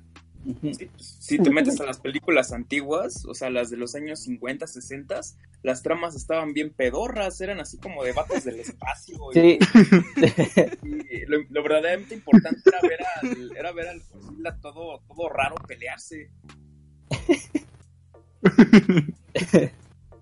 Este, Como pero- recomendación. Ajá. También quería este, mencionar algo como dato extra, que hay un- una, serie- una trilogía de películas de Netflix eh, que son animadas. Básicamente son películas de Godzilla en anime. y, y bueno, y ya. Godzilla. Si No les gustan los... son- Ah, ¿Eh? Son, son tres películas, o sea, o sea, una trilogía en Netflix. Ajá, sí, una trilogía de películas animadas. Una trilogía de De- tres o películas. sea, sí podrían, es que digo, podrían no estar conectadas entre sí, pero sí lo están. Sí, sí lo están. Oh, lo están. Este, nada más eh, añadir a esta sección que faltan solo 100 millones de dólares para que Avengers eh, supere a, a Avatar. Así que ahí está Avengers pisándole las patas a Avatar, así que estamos cerca. ¿Cuál En el- está la segunda de Avatar? El- De que Cinepolis está en promoción en cuanto a Avengers. también Cinemex, tres boletos por 45 pesos. También. Así que vayan. Ah, qué Sí, Ayuda. yo, yo voy a ir. jaja.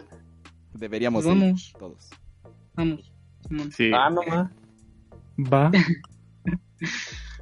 Y bueno, los que vamos son somos de esta sección y vamos a pasar a la siguiente. Fíjate, este Compañeros otra vez. Vamos a la siguiente sección. Que pasamos a la sección de música.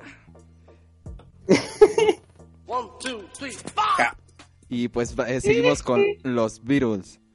Y pues nada, la semana pasada, bueno, antepasada, eh, nos quedamos... No es cierto, ya tiene bastante porque tuvimos ese especial. Bueno, no importa.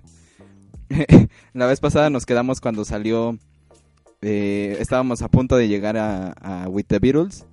Y nada más para concluir con Please Please Me, eh, pues añadir que la idea eh, inicial de ese disco era grabarlo en vivo en la caverna, pero pues el lugar no, no era apto para, para grabar. Porque pues la acústica del lugar no era buena. Este, el dis- este disco, que el Please Please Me, fue el que inició una racha donde 11 de los 12 discos de los Beatles debutarían como número uno en las listas de Reino Unido. Y pues así vamos a tener que los Beatles estuvieron siempre en la cima. Y pues eh, sacaron eh, después de, del disco eh, From Me to You como sencillo, que salió un mes después de que salió Please Please Me. Y aún así alcanzó el número uno y también eh, con este se inició la racha casi perfecta de 17 sencillos que sacaron los Beatles y que estuvieron en el número uno. Solo uno no estuvo en el número uno, que fue Penny Lane y Strawberry Fields Forever, que en el 67 que se quedó en el número 2, que lo cual duele bastante, quema el alma. Pero pues estuvo otra canción en, es- en esa época que fue Release Me por Angel Humperdinck, no sé qué. Eh, yo la escuché y pues no es la gran cosa, pero pues así es la, la vida. este, después salió el cuarto sencillo que fue She Loves You, que es una canción también súper famosa de los Beatles. Y fue el sencillo que más rápidamente se vendió en la época, vendiendo 250 mil copias. Eh, esperen, 250 mil copias en una semana. Y el primer sencillo en vender un millón de copias. Y esto fue, este, pues el sencillo más vendido de la historia en Gran Bretaña hasta que Mull of Kintyre, que es una canción de Wings, que también es, o sea, ahí estaba Paul McCartney, lo sobrepasó en el 78, entonces ya tuvimos que esta, este She Loves You fue uno de los más vendidos. Y este sencillo no se publicó en ningún álbum, así que si lo, si lo quieren escuchar pueden buscar el- la recopilación de Past Masters, que ahí están todos los sencillos de los Beatles, por si, por si desean escucharlas. Que sobre todo este tip- estos sencillos de los primeros años son de los más icónicos de la banda y ahorita vamos a ver eh, ejemplos de esto. Y bueno, este el rotundo de, eh, el éxito rotundo de She Loves You eh, trajo, por ejemplo, las firmas del Yeah como, como algo icónico de la banda. El Yeah, Yeah es algo que en esa época era como con lo que se identificaban a los Beatles y de hecho era como una burla porque decían que todas sus canciones tenían que tener esa fórmula y en parte sí. La, se dice mucho, ¿no? Que la fórmula de los primeros años de los Beatles es yo quiero a esta chica, yeah, yeah. y, y, la, y después de, de la segunda mitad de su época es este tipo eh, se murió y, y tal. Entonces, pues sí, este... ¿eh? Ella te, ella te ama, yeah. Ella te ama, yeah, yeah. Así es. Y, y bueno, eh, esta canción pues obviamente es, es muy buena y sobre todo pegadiza, que se te queda así como She loves you, yeah, yeah, yeah. Y es algo muy icónico. Y pues trajo es- una visibilidad ante los medios. Y ante esto pues el cuarteto eh, se comportaba muy cómicamente, irreverente. Eh, por ejemplo, podemos ver cuando los entrevistan que siempre están como bromeando o respondiendo de maneras así como chistosas y, e incluso puede que no respondan la pregunta, pero el chiste era como que se hicieran graciosos. Y esto pues se vio, lo vamos a ver trasladado a las películas que van a sacar posteriormente, que se van a enfocar mucho en este humor. Y esta actitud pues los volvió más cercanos al público porque así rompían esta como imagen que tiene la estrella pop, que por ejemplo eh, es muy sabido que Elvis era muy especialito, que y de hecho los virus eh, eventualmente también se hicieron un poco así, un poco cerrados, pero bueno, la idea era que dieran esta buena imagen, que recordemos que es muy muy era muy importante en los primeros años de los virus presentarse como los niños buenos, porque así fue como llegaron a tantos lados que por ejemplo esto es lo que tomaron los Rolling Stones para diferenciarse, que ellos eran los chicos malos y los virus los chicos buenos. Y pues así el, la Beatlemanía empezó rotundamente. Era una, una locura de verdad, eh, verdadera, así como muy intensa. Porque actualmente nos podemos quejar de los ARMY, que son estas fans de BTS, que aman con locura a sus coreanos y están en todos lados ahí en su Instagram ahí publicando de sus coreanos. Pero eh, lo que se vivió con los virus fue de, de verdad una cosa tremenda. Y eh, incluso hay anécdotas de que los recintos donde tocaban olían a orina porque las chicas no se aguantaban de la emoción que era ver a los Beatles. Entonces, este, era muy, muy, muy intenso. Se desmayaban también. ¿no? Sí, sí, este, bueno, es un poquito así como adelantarnos, pero eventualmente los Beatles dejarían de tocar en vivo porque lo único que se escuchaba en sus conciertos eran gritos de mujeres. Entonces, Ah, pues, De hecho, Carlos, ni siquiera se escuchaban ellos mismos. Ajá.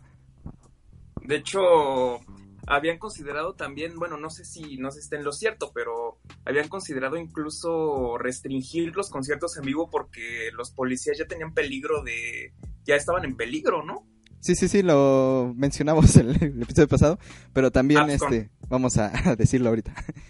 Pero sí, este, sí, era muy, o sea, sí llegaba a niveles que ya era peligroso de la cantidad de gente y lo alocada que estaba. Y pues también por eso, uno de los motivos por los que dejaron de tocar en directo. Y bueno, este, vamos a con la salida del álbum, que es With the Beatles, que es el siguiente álbum de estudio, el segundo. Y ahí está, tenemos la, en el stream tenemos la portada. Este, adaptada a nosotros, claro está.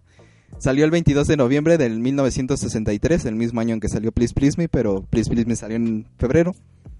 Y, ah no, en marzo. Y eh, salió With the Virus con 270 mil copias vendidas en preventa. Y pues este ya tenemos como esta expectación que tenían. Y llegó al medio millón de copias a la semana. Y pues a diferencia de Please Please Me, que como lo vimos fue grabado en una sesión de 13 horas y se le añadieron los, los sencillos. With the fue grabado en 7 sesiones eh, a lo largo de 3 meses. Eh, esto en parte porque en su agenda ya estaba muy apretada. Pero pues también les permitió que, la banda invirtiera tiempo en como enfatizar su sonido, saber hacia dónde iban y mejorar aspectos de grabación en, en el estudio. Eh, lo que pasó aquí es que salió, el disco salió siete días después del sencillo I Want to Hold Your Hand, que es también un super exitazo, que lo, lo que creó es, fue esta como expectación sobre el, por el disco y por eso también le dio más éxito. Logró que el álbum logró quedarse eh, como número uno en las listas por 21 semanas y se quedó en las listas por 40 más. O sea que aunque no estuviera en el 1, estuvo 40 semanas en las listas. Que para que se hagan una idea, el año tiene creo que 51 semanas. Entonces pues estuvo casi un año en las listas de lo más escuchado. Y haber vendido eh, antes del disco I Want to Hold Your Hand como sencillo fue arriesgado. Pero eh, al ser una canción que no estaba incluida en ningún disco, se maximizaron las ventas de este sencillo y por lo tanto se, se logró como alcanzar eh, mayor mercado, por así decirlo, mayor ventas. Y esto logró que este sencillo fuera el, el primero que tuviera un número uno en Estados Unidos, lo cual es algo muy importante que veremos un poquito adelante. Eh, este disco With the Beatles fue el segundo álbum en la historia de Reino Unido en vender un millón de copias. El, anterior era pues de otra banda, pero pues este llegó a ser el segundo que lo consiguió. Eh, Tony Barrow, un oficial, o sea, el oficial de prensa de la banda, o sea, como el, decirlo, el manager de, de prensa, utilizó el término así como de Fabulous Foursome, o sea, el cuarteto maravilloso. Y a partir de esto, la prensa adoptó el apodo de Fab Four para la banda. De los fabulosos ¿Cómo? cuatro. No Fab, Fab. Fab. Ah, Fab Four. Ah, si quieren Fab, pues al, al rato, ¿no? Pero bueno. eh, ¿Por qué es importante que eh, I Want to Hold Your Hand haya llegado al número uno en Estados Unidos? Pues porque la banda no, no quería ir a Estados Unidos, ya que la música británica en ese tiempo era muy poco exitosa en Estados Unidos. Los artistas que iban a, a dar giras por ahí eh, fracasaban y no, o sea, el, Gran Bretaña no podía penetrar, digamos, eh, musicalmente a Estados Unidos. Sí, así como lo escuchan. Este, y de hecho, para evitar esto, la condición que habían puesto los mismos Beatles para ir a América era que consiguieran un sencillo número uno, o sea, que ya tuvieran éxito allá para no llegar y fracasar como todos lo hicieron. Y pues lo consiguieron con I Want to Hold Your Hand. Eh, y así pues este los Beatles llegan a América y se da inicio a la invasión británica, que es una parte muy importante de la historia de la música que veremos después. Y pues vamos a hablar un poco del álbum, eh, del álbum en sí, de With the Beatles. Eh, en la portada podemos ver que, eh, por ejemplo, tenemos a tres de los Beatles eh, arriba y a Ringo abajo. No sé, tal vez piensen que sea porque Ringo es peor, pero fue una cuestión de diseño donde el fotógrafo quería que los cuatro estuvieran en línea recta, pero al final no cabían. Y pues dijeron, ah, pues Ringo abajo, ahí va. Y esto mismo hizo que la portada fuera como bastante icónica. Eh, por ejemplo, la portada pasada de Please Please Me era pensaban hacerla pues eh, en, algún otro lugar, pero porque eran muy famosos ya no pudieron y entonces se tomó en un edificio de EMI. Y, en- y muchas de estas portadas de los Beatles se vuelven icónicas por este tipo de sucesos como extraños que hicieron que se tomaran así las fotos, pero eso las hace como bastante especiales. Vamos a tener el ejemplo más adelante de Rubber Soul, que es una imagen que se ve alargada porque cuando se proyectó la cartulina estaba como doblada y entonces se veía así y dijeron, ah, sí la queremos. Entonces, eh, pues nada, cuestiones curiosas, ¿no? Eh, vamos a hablar rápidamente del álbum en sí. Em, el álbum empieza con It Won't Be Long, que es un inicio muy enérgico, es una faceta así un poco ruidosa y escandalosa. Y es una algo que no habíamos visto en, en, un- en el disco anterior, porque el disco anterior se enfocaba mucho en el rock and roll eh, tal cual, o sea, el rock and roll clásico que ya se venía manejando antes, y ahora ya vemos que tiene un enfoque un poco más hacia echar un poquito de relajo. y pues eh, podíamos haberlo visto un poquito en I Saw Her There y Voice, que pues eran canciones así un poquito para alocarse, pero en este disco ya vamos a ver que la dirección que tomaron era para tener un poco de de este como de esta fiesta por así llamarlo. El disco sigue con All I've Got to Do y es un contraste con la primera canción que esta esta se vuelve un poco suave, entonces tenemos la primera canción es fuerte y la segunda canción es una canción bastante suave que a mí me recuerda un poco a o sea, esta, este ritmo que tiene la batería me recuerda un poquito como al son cubano, algo así un poco más tranquilo y más cercano como a esta zona más eh, tropical, por así llamarlo. Eh, y lo interesante aquí es que hay un cambio de ritmo en donde en, la segunda parte de la estrofa y entonces se vuelve un poco más rock la canción. Y pues eh, lo que vemos aquí es que ya es una consolidación de la fórmula que van a tener los Beatles, porque tenemos estos coros super identificables de los Beatles donde eh, John y Paul eh, cantan al mismo tiempo, bien armonizados y pues así es como se conocen a los Beatles en las primeras épocas.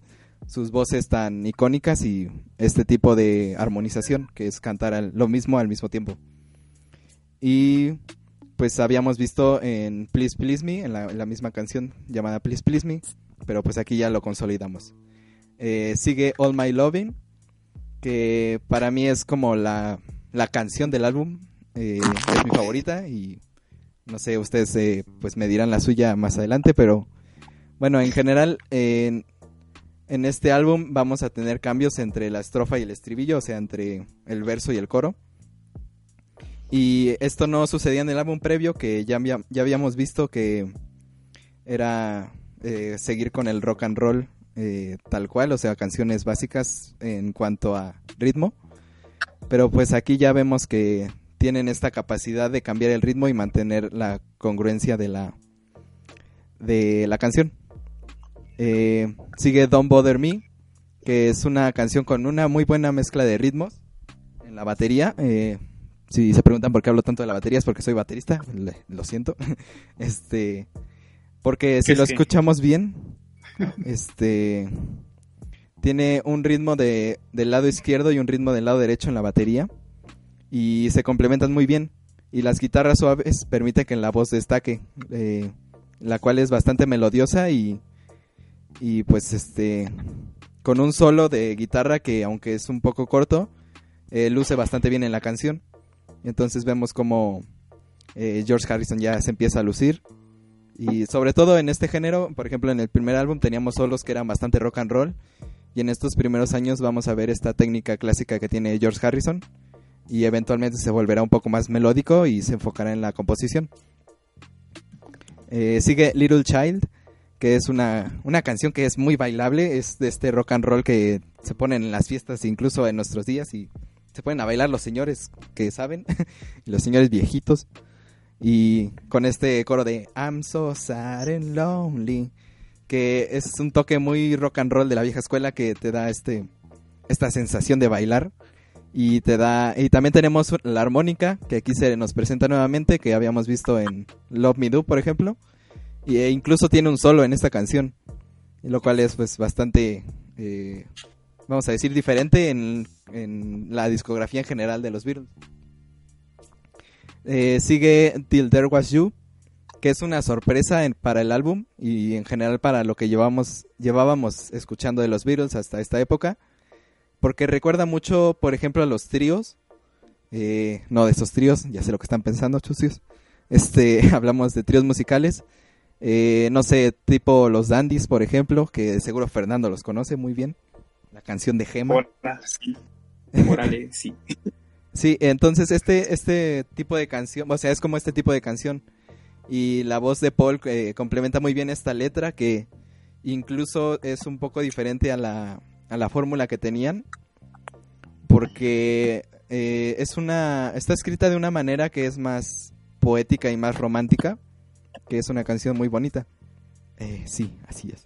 Este, seguimos con Please Mr. Postman, eh, Postman que nos hace volver al rock and roll y nos recuerda que, que ya que estos eh, los virus que estamos en el rock and roll y pues me gusta mucho la progresión que tienen los coros que cada vez se van volviendo así como más este más libres y empiezan a cantar más fuerte y esto permite que la canción tenga un progreso y que, que podamos sentir como la canción va mejorando sí señor Oye, Fernando? ¿esa canción no es original de los Beatles o sí?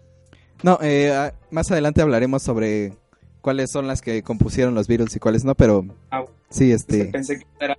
Sí, creo que es de los Marvelettes, ¿no? ahorita hablamos. Ah, Muy bien. Pero, por ejemplo, o sea, podemos mencionar eh, Roll Over Beethoven, que pues es conocido, que es de Chuck Berry, por ejemplo, en su original. Y pues eh, inmediatamente que empiezan a cantar los Beatles, eh, sabemos que esta es una versión de los Beatles y vuelven a la canción suya porque volvemos a La escuchar mejor estas voces. de Eh, cállate, ahorita lo voy a decir. Este, Es y la de canción tiene un buen solo de guitarra y permite alocarse recordando quién es, de quién es originalmente la canción, recordando a Chuck Berry. Y sí, cabe recordar que la mejor versión es la de Elo, porque incluye a elementos del mismo Beethoven y los incorpora a la canción y estos elementos de orquesta, de orquestación, eh, más que hacer que la canción se sature, le da ese toque Elo, que pues lo incluye bastante armónicamente. Sí, este, por favor, interrúmpanme, sigan hablando, sí. Caca. Muy bien. Eh, seguimos con Hold Me Tight, que en yo creo que en las partes de la estrofa es un poco débil eh, porque está repitiendo muchos clichés del género, pero el estribillo ya lo, complementa y hace que la canción se vuelva buena porque tiene este de Cause Baby, no, ¿qué? It's you, you, you, you, que eso hace que la que sea muy armónica y se te quede grabada en la memoria. Eh, tenemos You Really Got a Hold on Me como siguiente canción y el disco se vuelve a, tranquilizar para darnos una canción más clásica y pues eh, no cortar este ritmo que tenemos, ¿no? De canciones eh, tranquilas con el rock and roll. Eh, la siguiente es I Want to Be Your Man o I Wanna Be Your Man, que vuelve la energía al disco y esta vez viene de la mano de Ringo, que muestra el frenetismo de estar enamorado, de que quiero ser tu hombre. Y es una canción que, que le gustaba mucho a tocar en, eh, a Ringo en, en vivo. Mm, seguimos con Devil in Her Heart, que es una canción que recuerda mucho a lo que se va a hacer eventualmente en América Latina, en el rock, porque tiene esta guitarra con influencias españolas y elementos del rock, y pues esta melodía que se canta fácilmente.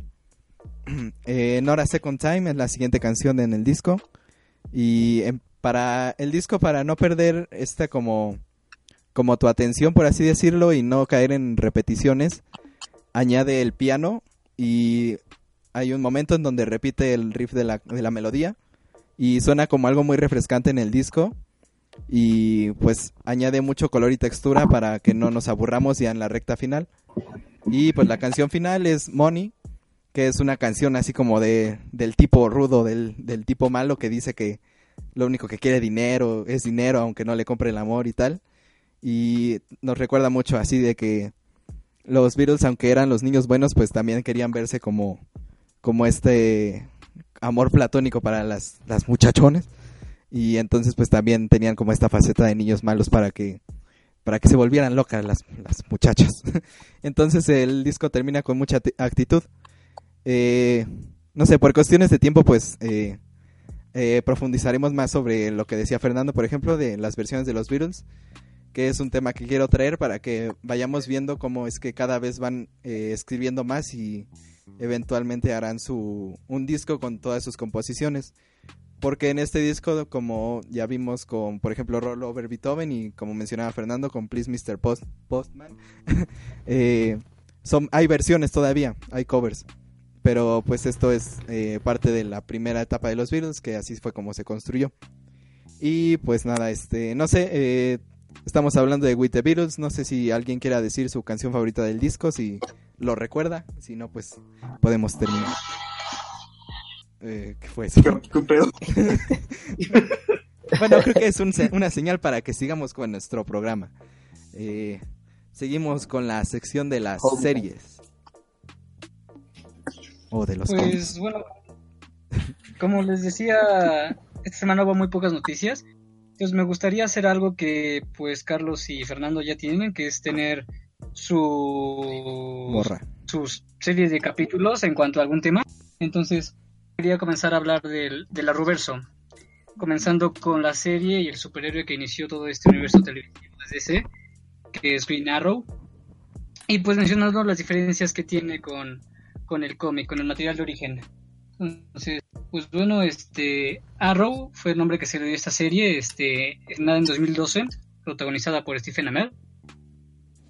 Y pues comencemos con los orígenes y la diferencia en el cómic. Pues eh, eh, la serie comienza con un eh, millonario que estuvo atrapado cinco años en una isla, náufrago en una isla. En el cómic, el, o sea, sí, la- el, el chavo era un playboy, este, fiestas, alcohol y todo eso. Pero, este, ahí en, en la isla nada más un año y fue por un accidente. En la serie, pues, podría considerarse un poco spoiler, pero fue más bien un sabotaje.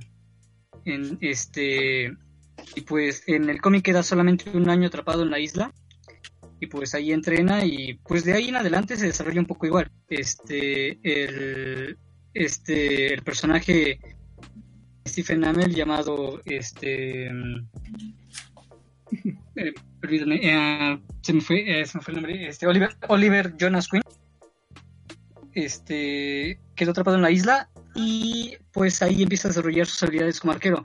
Si acaso en el cómic él ya tenía esas habilidades desde niño. En, la serie no le toma años desarrollarlas, varios años en la isla. Y pues allí se encuentra con que había una organización, este, como una organización que estaba tramando algo en esa isla. Entonces, pero bueno, en cuanto a la serie, comienza con el rescate de Oliver Queen y de allí pues su vida, o sea, él cómo se va reintegrando a la sociedad y la parte de la isla se va contando a través de flashback.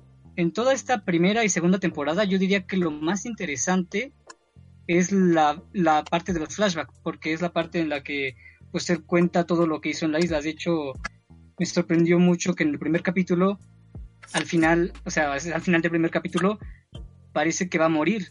Y tú dices, ¿cómo si, si se ve que está vivo años después? Entonces, pues como que te atrapa en ese momento. Pero, pero bueno, entonces, la, el, es Oliver Queen, se, en la primera temporada se va reintegrando a la sociedad. Y pues el villano de esa temporada es Malcolm Merlin. Eh, es, bueno, no voy a hacer mucho spoiler, nada más voy a mencionar como un resumen de las temporadas. Este, diría que esta primera temporada es más como, como, yo diría que es como una telenovela de superhéroes. Me, me, me pareció mucho el estilo de una telenovela porque la cuestión de los padres, o sea, cuando él regresa, hay todo un drama con los padres, como hay infidelidades y, ay, mi padre, no, yo soy tu padre y y ah, soy tan tan rico y mi dinero y ah, no podemos, este, tengo novia y así. Bueno, el punto es de que este tipo de cosas de las telenovelas pasan en esta temporada. De hecho, en el él pierde a sus padres desde niño y se culpa un poco porque él pudo haberlos salvado este con bueno, él siente que pudo haberlos salvado con una flecha. O sea, matar al, al animal que se lució.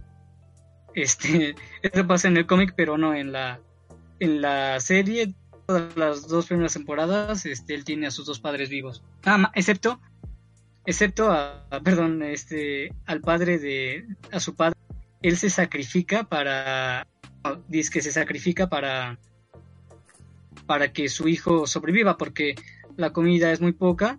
De hecho, cuando, naufra cuando naufragian solo quedaban él y creo que otra persona, otro ayudante en el barco. Entonces el padre primero mata al otro tipo que estaba en la balsa y luego se mata él mismo. Eh, y bueno, ese como que le da un gran impacto, entonces Oliver como que siente una responsabilidad con su padre, por eso toda la primera temporada se basa en, en limpiar el nombre de su padre, porque su padre, como les digo, fue como un sabotaje y porque él estuvo involucrado en, digamos, cosas ilegales. Entonces, en la primera temporada, él se encarga de matar a los hombres que, con los que estuvo relacionado su padre. Y de ahí viene la frase de le has fallado. Este, ya en la segunda temporada, este, el siguiente, digamos que el enemigo vencer es Destro. En esa temporada, en los flashbacks, se nos da a conocer que él estuvo o sea que él estuvo con Deathstroke en la isla antes de que se volviera Deathstroke. De hecho eran amigos, él lo entrenó. Y luego, luego hubo como un triángulo amoroso con otra chica que andaba por allí. Entonces, en el presente, el, pues el conflicto principal es con, con Deathstroke. Em, esta, igual, básicamente lo mismo que la primera temporada, si acaso, es el final, el final de la temporada, cuando realmente siento que que las cosas se ponen intensas. O sea, yo al final de la segunda temporada fue cuando dije, ah, no más, qué chida es esta serie. Y ya fue cuando la empecé a poner como, como que ver con más gusto. Antes solo la veía por, por compromiso con las demás series del Roverso. Este, pero no, en la segunda en realidad sí, al final por lo menos, sí te, atrapa en cuanto a las cuestiones de, de, de lo que hay en el presente. En esta segunda temporada igual se introducen a los personajes que van a aparecer en la serie de Flash. O sea, primero se introduce a Barry Allen y luego a Cisco y a Caitlin Snow. Es muy interesante, o sea, Barry Allen conoce a, a Arrow antes de convertirse en Flash y justamente al final de ese capítulo cuando lo introducen es cuando le cae el rayo y ya se queda en coma por nueve meses. Ya, pues, este, en la tercera temporada, el enemigo a vencer es Ra's al Ghul. Esta temporada igual es muy, pero muy buena. O sea, se introduce todo esto de la Liga de las Sombras. Este es, o sea, es de aquí que le, acusa un poco a, a, Arrow- a la serie de Arrow de, de copiar, de agarrarse a los enemigos de Batman. Pero, pero en realidad es muy, muy interesante esta, es todo este asunto con la Liga de las Sombras. En la siguiente temporada, este, el enemigo a vencer es un tipo que se llama Demian Dark. Aquí se empiezan a meter cosas más sobrenaturales a la serie, o sea, ya poderes más, o sea, antes era muy, al inicio era muy, muy realista, pero ya es, ah, cuando se empezó a introducir lo de Flash, se metieron lo de los, los metomanos y este tipo de cosas. Entonces, aquí el enemigo a vencer es un hombre con poderes tele- telepáticos. También aquí eh, se empieza a, tomar algo de los cómics, que es esto de que él vaya a ser la, la el alcalde de su ciudad. Ya en la para la quinta temporada el enemigo a vencer es un otro arquero que se llama Prometheus. Esa temporada igual es muy intensa porque el enemigo que tiene en realidad es o sea, al inicio es todo un misterio y, y no tienes idea de quién es. Ya cuando lo descubres es como de, o sea, lo tuviste en tus narices todo el tiempo. Entonces no, no, no daría spoilers porque es un muy buen giro. Y en realidad ponen aprietos a Oliver. También en esta temporada se, se da a conocer que tiene un hijo. Pero bueno, esto es algo que mencionaría en cuanto a las diferencias de los cómics. Este.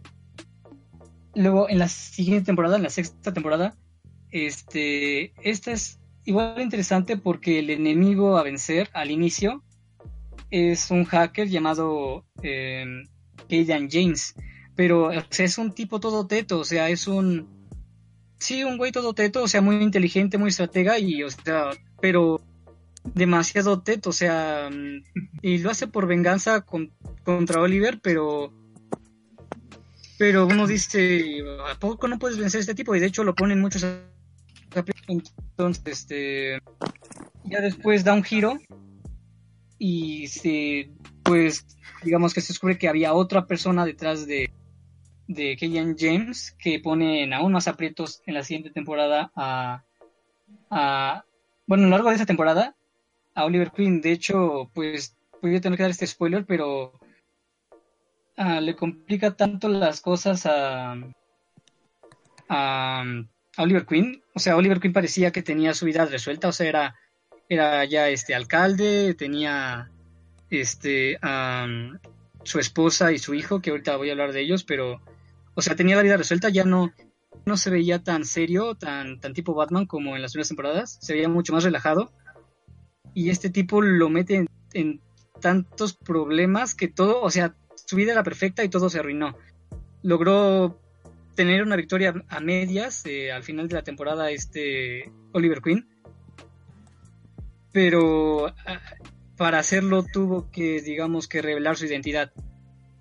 Entonces, ya para la siguiente temporada, ya este Oliver Queen está en la cárcel por, por, por esto de los vigilantes que no son vistos como, como, como algo bueno en la sociedad.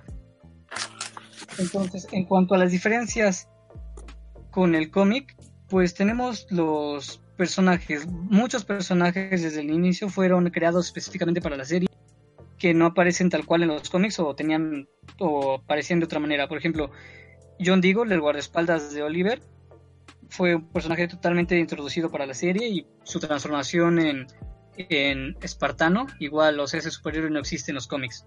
Ya después se introdujo al personaje en los más recientes, pero al inicio, antes de la serie, no existía. También está esta Felicity Smoke. Ella igual aparece en el tercer capítulo de la primera temporada, pero solo tenía planeado aparecer en ese capítulo. Pero la química fue tan buena, o sea, la reacción del público por ese personaje fue tan bueno que se quedó como personaje principal. Ella es graciosa en el sentido de, o sea, todo lo que dice tiene un doble sentido. Así como de, dice, ¿qué quieres que me lo muestras? O, me lo enseñas, o sea, diste cosas de este tipo que siempre se toman en un doble sentido. Entonces es muy, muy graciosa su, su, ese personaje que de hecho se vuelve el interés amoroso de Oliver Queen en las siguientes temporadas. Y, y ahí va otra cosa, o sea, en, en la serie tenemos a como tres, cuatro Black Canary, Canario Negro, que en los cómics nada más había ido dos. Y de hecho en los cómics Oliver Queen se casa con, con Black Canary. Aquí no, aquí se casa con Felicity Smoke.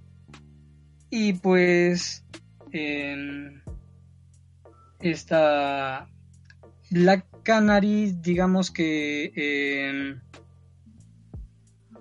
es que hay tres, la original, que después veremos más adelante en, en Legends of Tomorrow, su hermana que digamos falleció, pero pues no se podría tomar tanto en cuenta porque revive y muere a cada rato, entonces pues ustedes lo verán en la serie.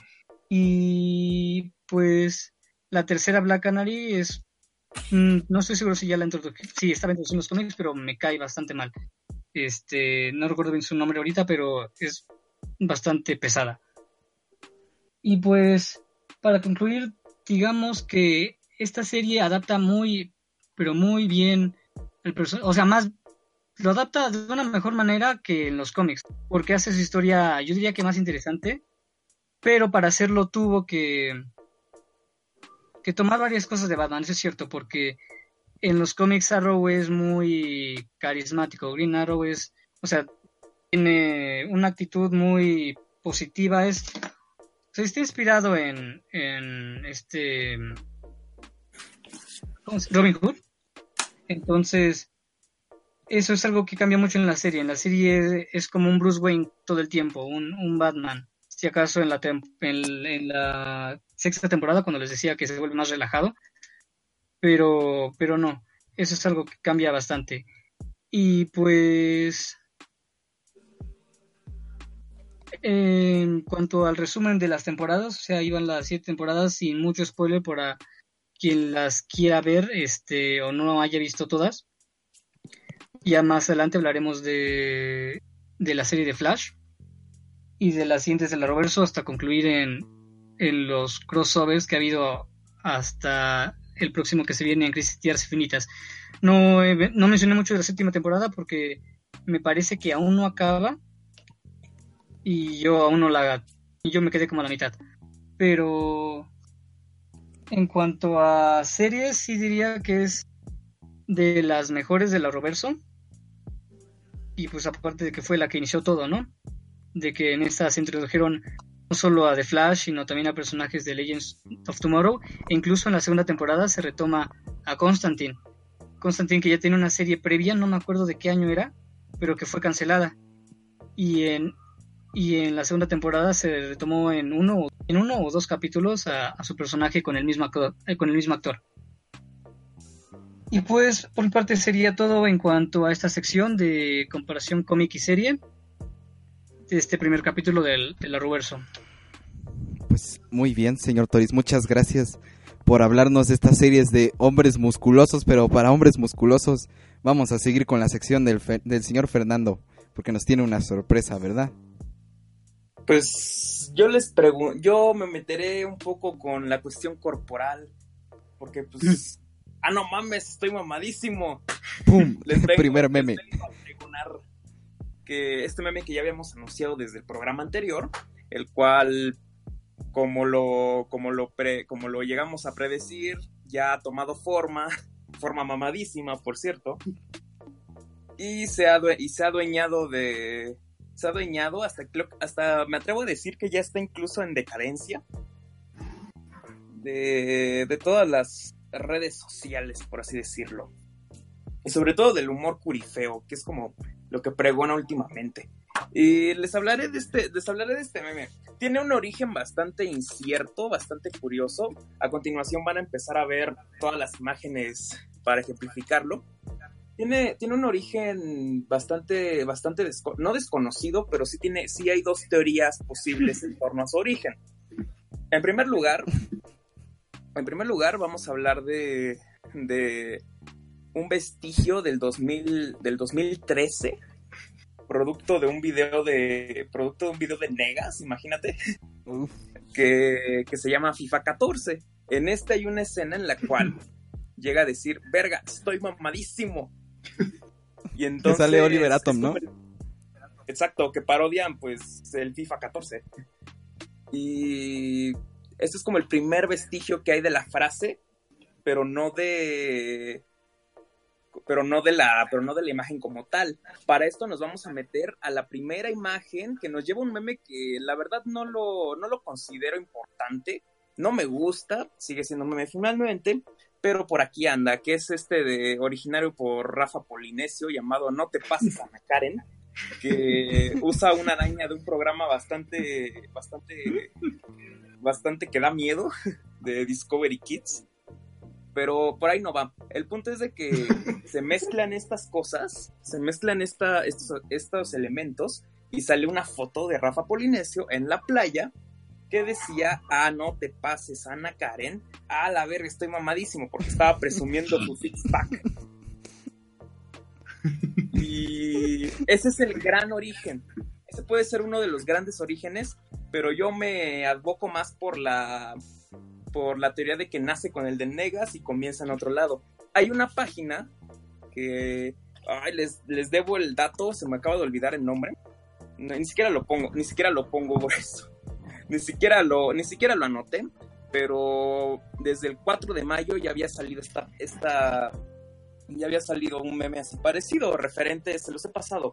Es uno de una jirafa que decía cuiden al planeta, a la verga, estoy mamadísimo. sí, ahí está, ahí está en el stream. Y es como que el origen más, más remoto. Por ahí podríamos ver que ha nacido. La, el formato es muy libre. Simplemente tienes que poner una imagen de una persona bastante, bastante fornida, al, al punto de la exageración, de la vigorexia. Y seguido de eso, vas a. Se, se coloca una frase típica de este personaje o en alusión a algún tópico de este. Y debe de mezclarse con. Ah, la verga, estoy mamadísimo. Y ya, ahí tienes una, ahí tienes una infinidad de posibilidades referentes al mamadísimo. Eh, se usa muchas veces para parodiar incluso a la persona que está haciendo referencia a esto, parodiar las situaciones, e incluso eh, hablar, hablar de este sistema, del sistema que está en medio al meme, es decir, a la persona, como a manera de, no tanto de sátira, incluso como para hacerle caso, porque he visto que se usa este meme como el ejemplo que van a ver de la tortuga, así, para que sí se, se haga caso en torno a esto.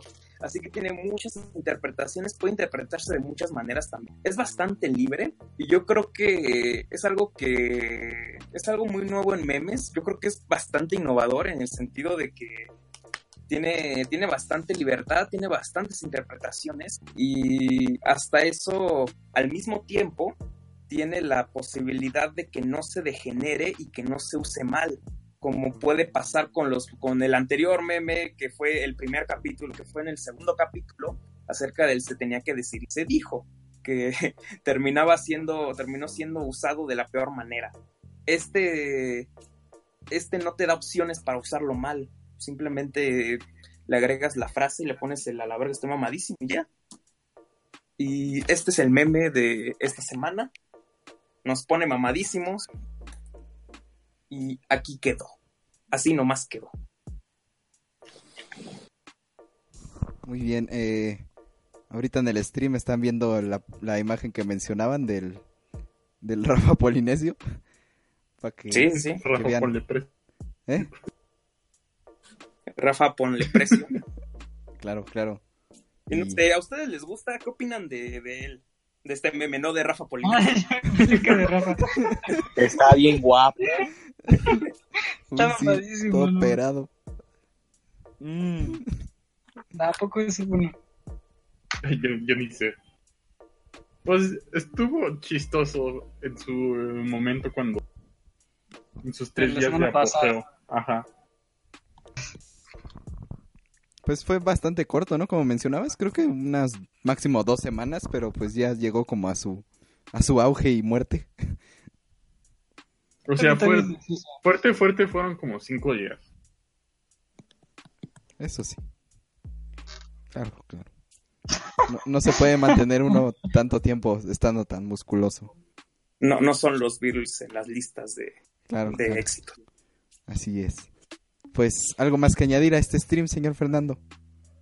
Pues que la, la vigorexia es mala también, es exceso y ya ven que todo usado en exceso destruye y este meme está condenado a morir también por el exceso de uso. Esperemos que, esperemos que sea recordado. Yo le doy un. Empezaré a hacer calificaciones y yo por, por la cuestión, por la cuestión que he descrito de su libertad y de la y de que es un poco improbable que se use mal, le doy un 8 de 10. Muy bien. Certificado. Este, ¿cómo sería tu certificado? ¿Eh? Certificado Lo- memístico. Ay, tiene, tiene parámetros bastante secretos porque pues, están clasificados, pero algún bien. día nos come- hablaremos de mis parámetros. Sí, sí, parámetros. y 8, bueno, de 10 en el memetómetro. así Ajá. es.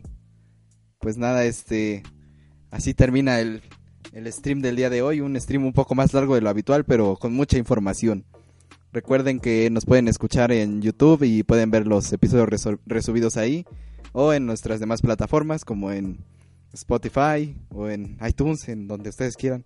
Este, síganos en Facebook y en Twitter y pues nada, nos despedimos, eh, señor Humberto, ¿qué, ¿qué nos tiene para despedir el día de hoy? ¿Quién? Humberto. Yo, este, ¿Quién es Humberto? pues. pues que vean el stream de Pokémon a las 8 de la mañana, despiértense temprano. Y ya disfruten los días previos al E3, que ya después mucha información y a veces está cansado. Pero, así es, así pero es. está. Pues ya. Ah, muy bien. Este, señor Toriz, eh, por favor, despídase del día de hoy. Ah, pues. Pues bye. Bye también. Ahí, ahí nos, nos vemos y vayan al cine esta semana que va a estar de, de promoción Avengers. Ah, por cierto, bueno, antes de que termine, este va a haber una cápsula especial de el final de The Big Bang Theory. Véanlo en el canal. Mañana, mañana queda.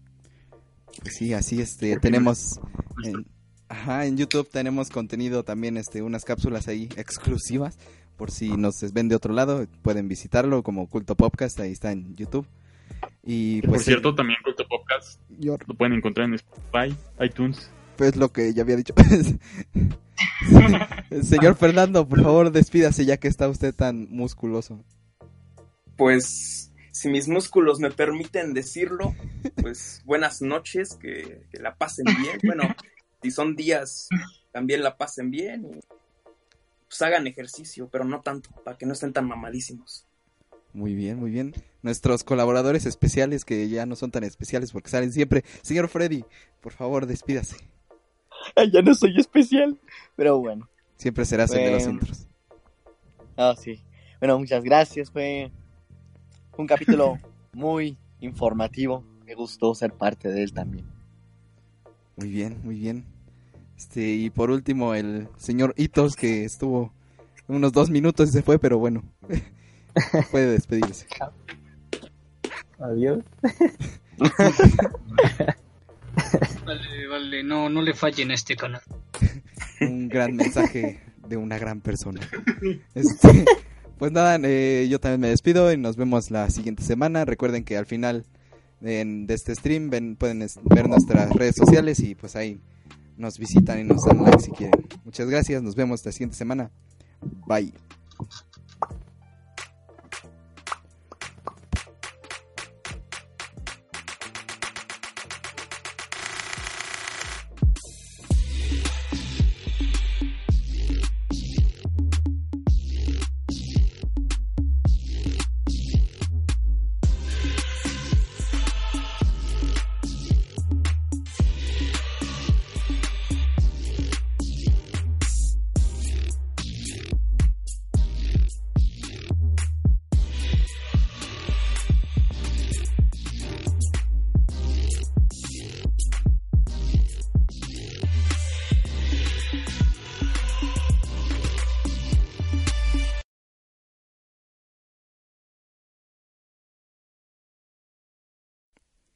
En su sección sorpresa del día de hoy, ruidos de Godzilla.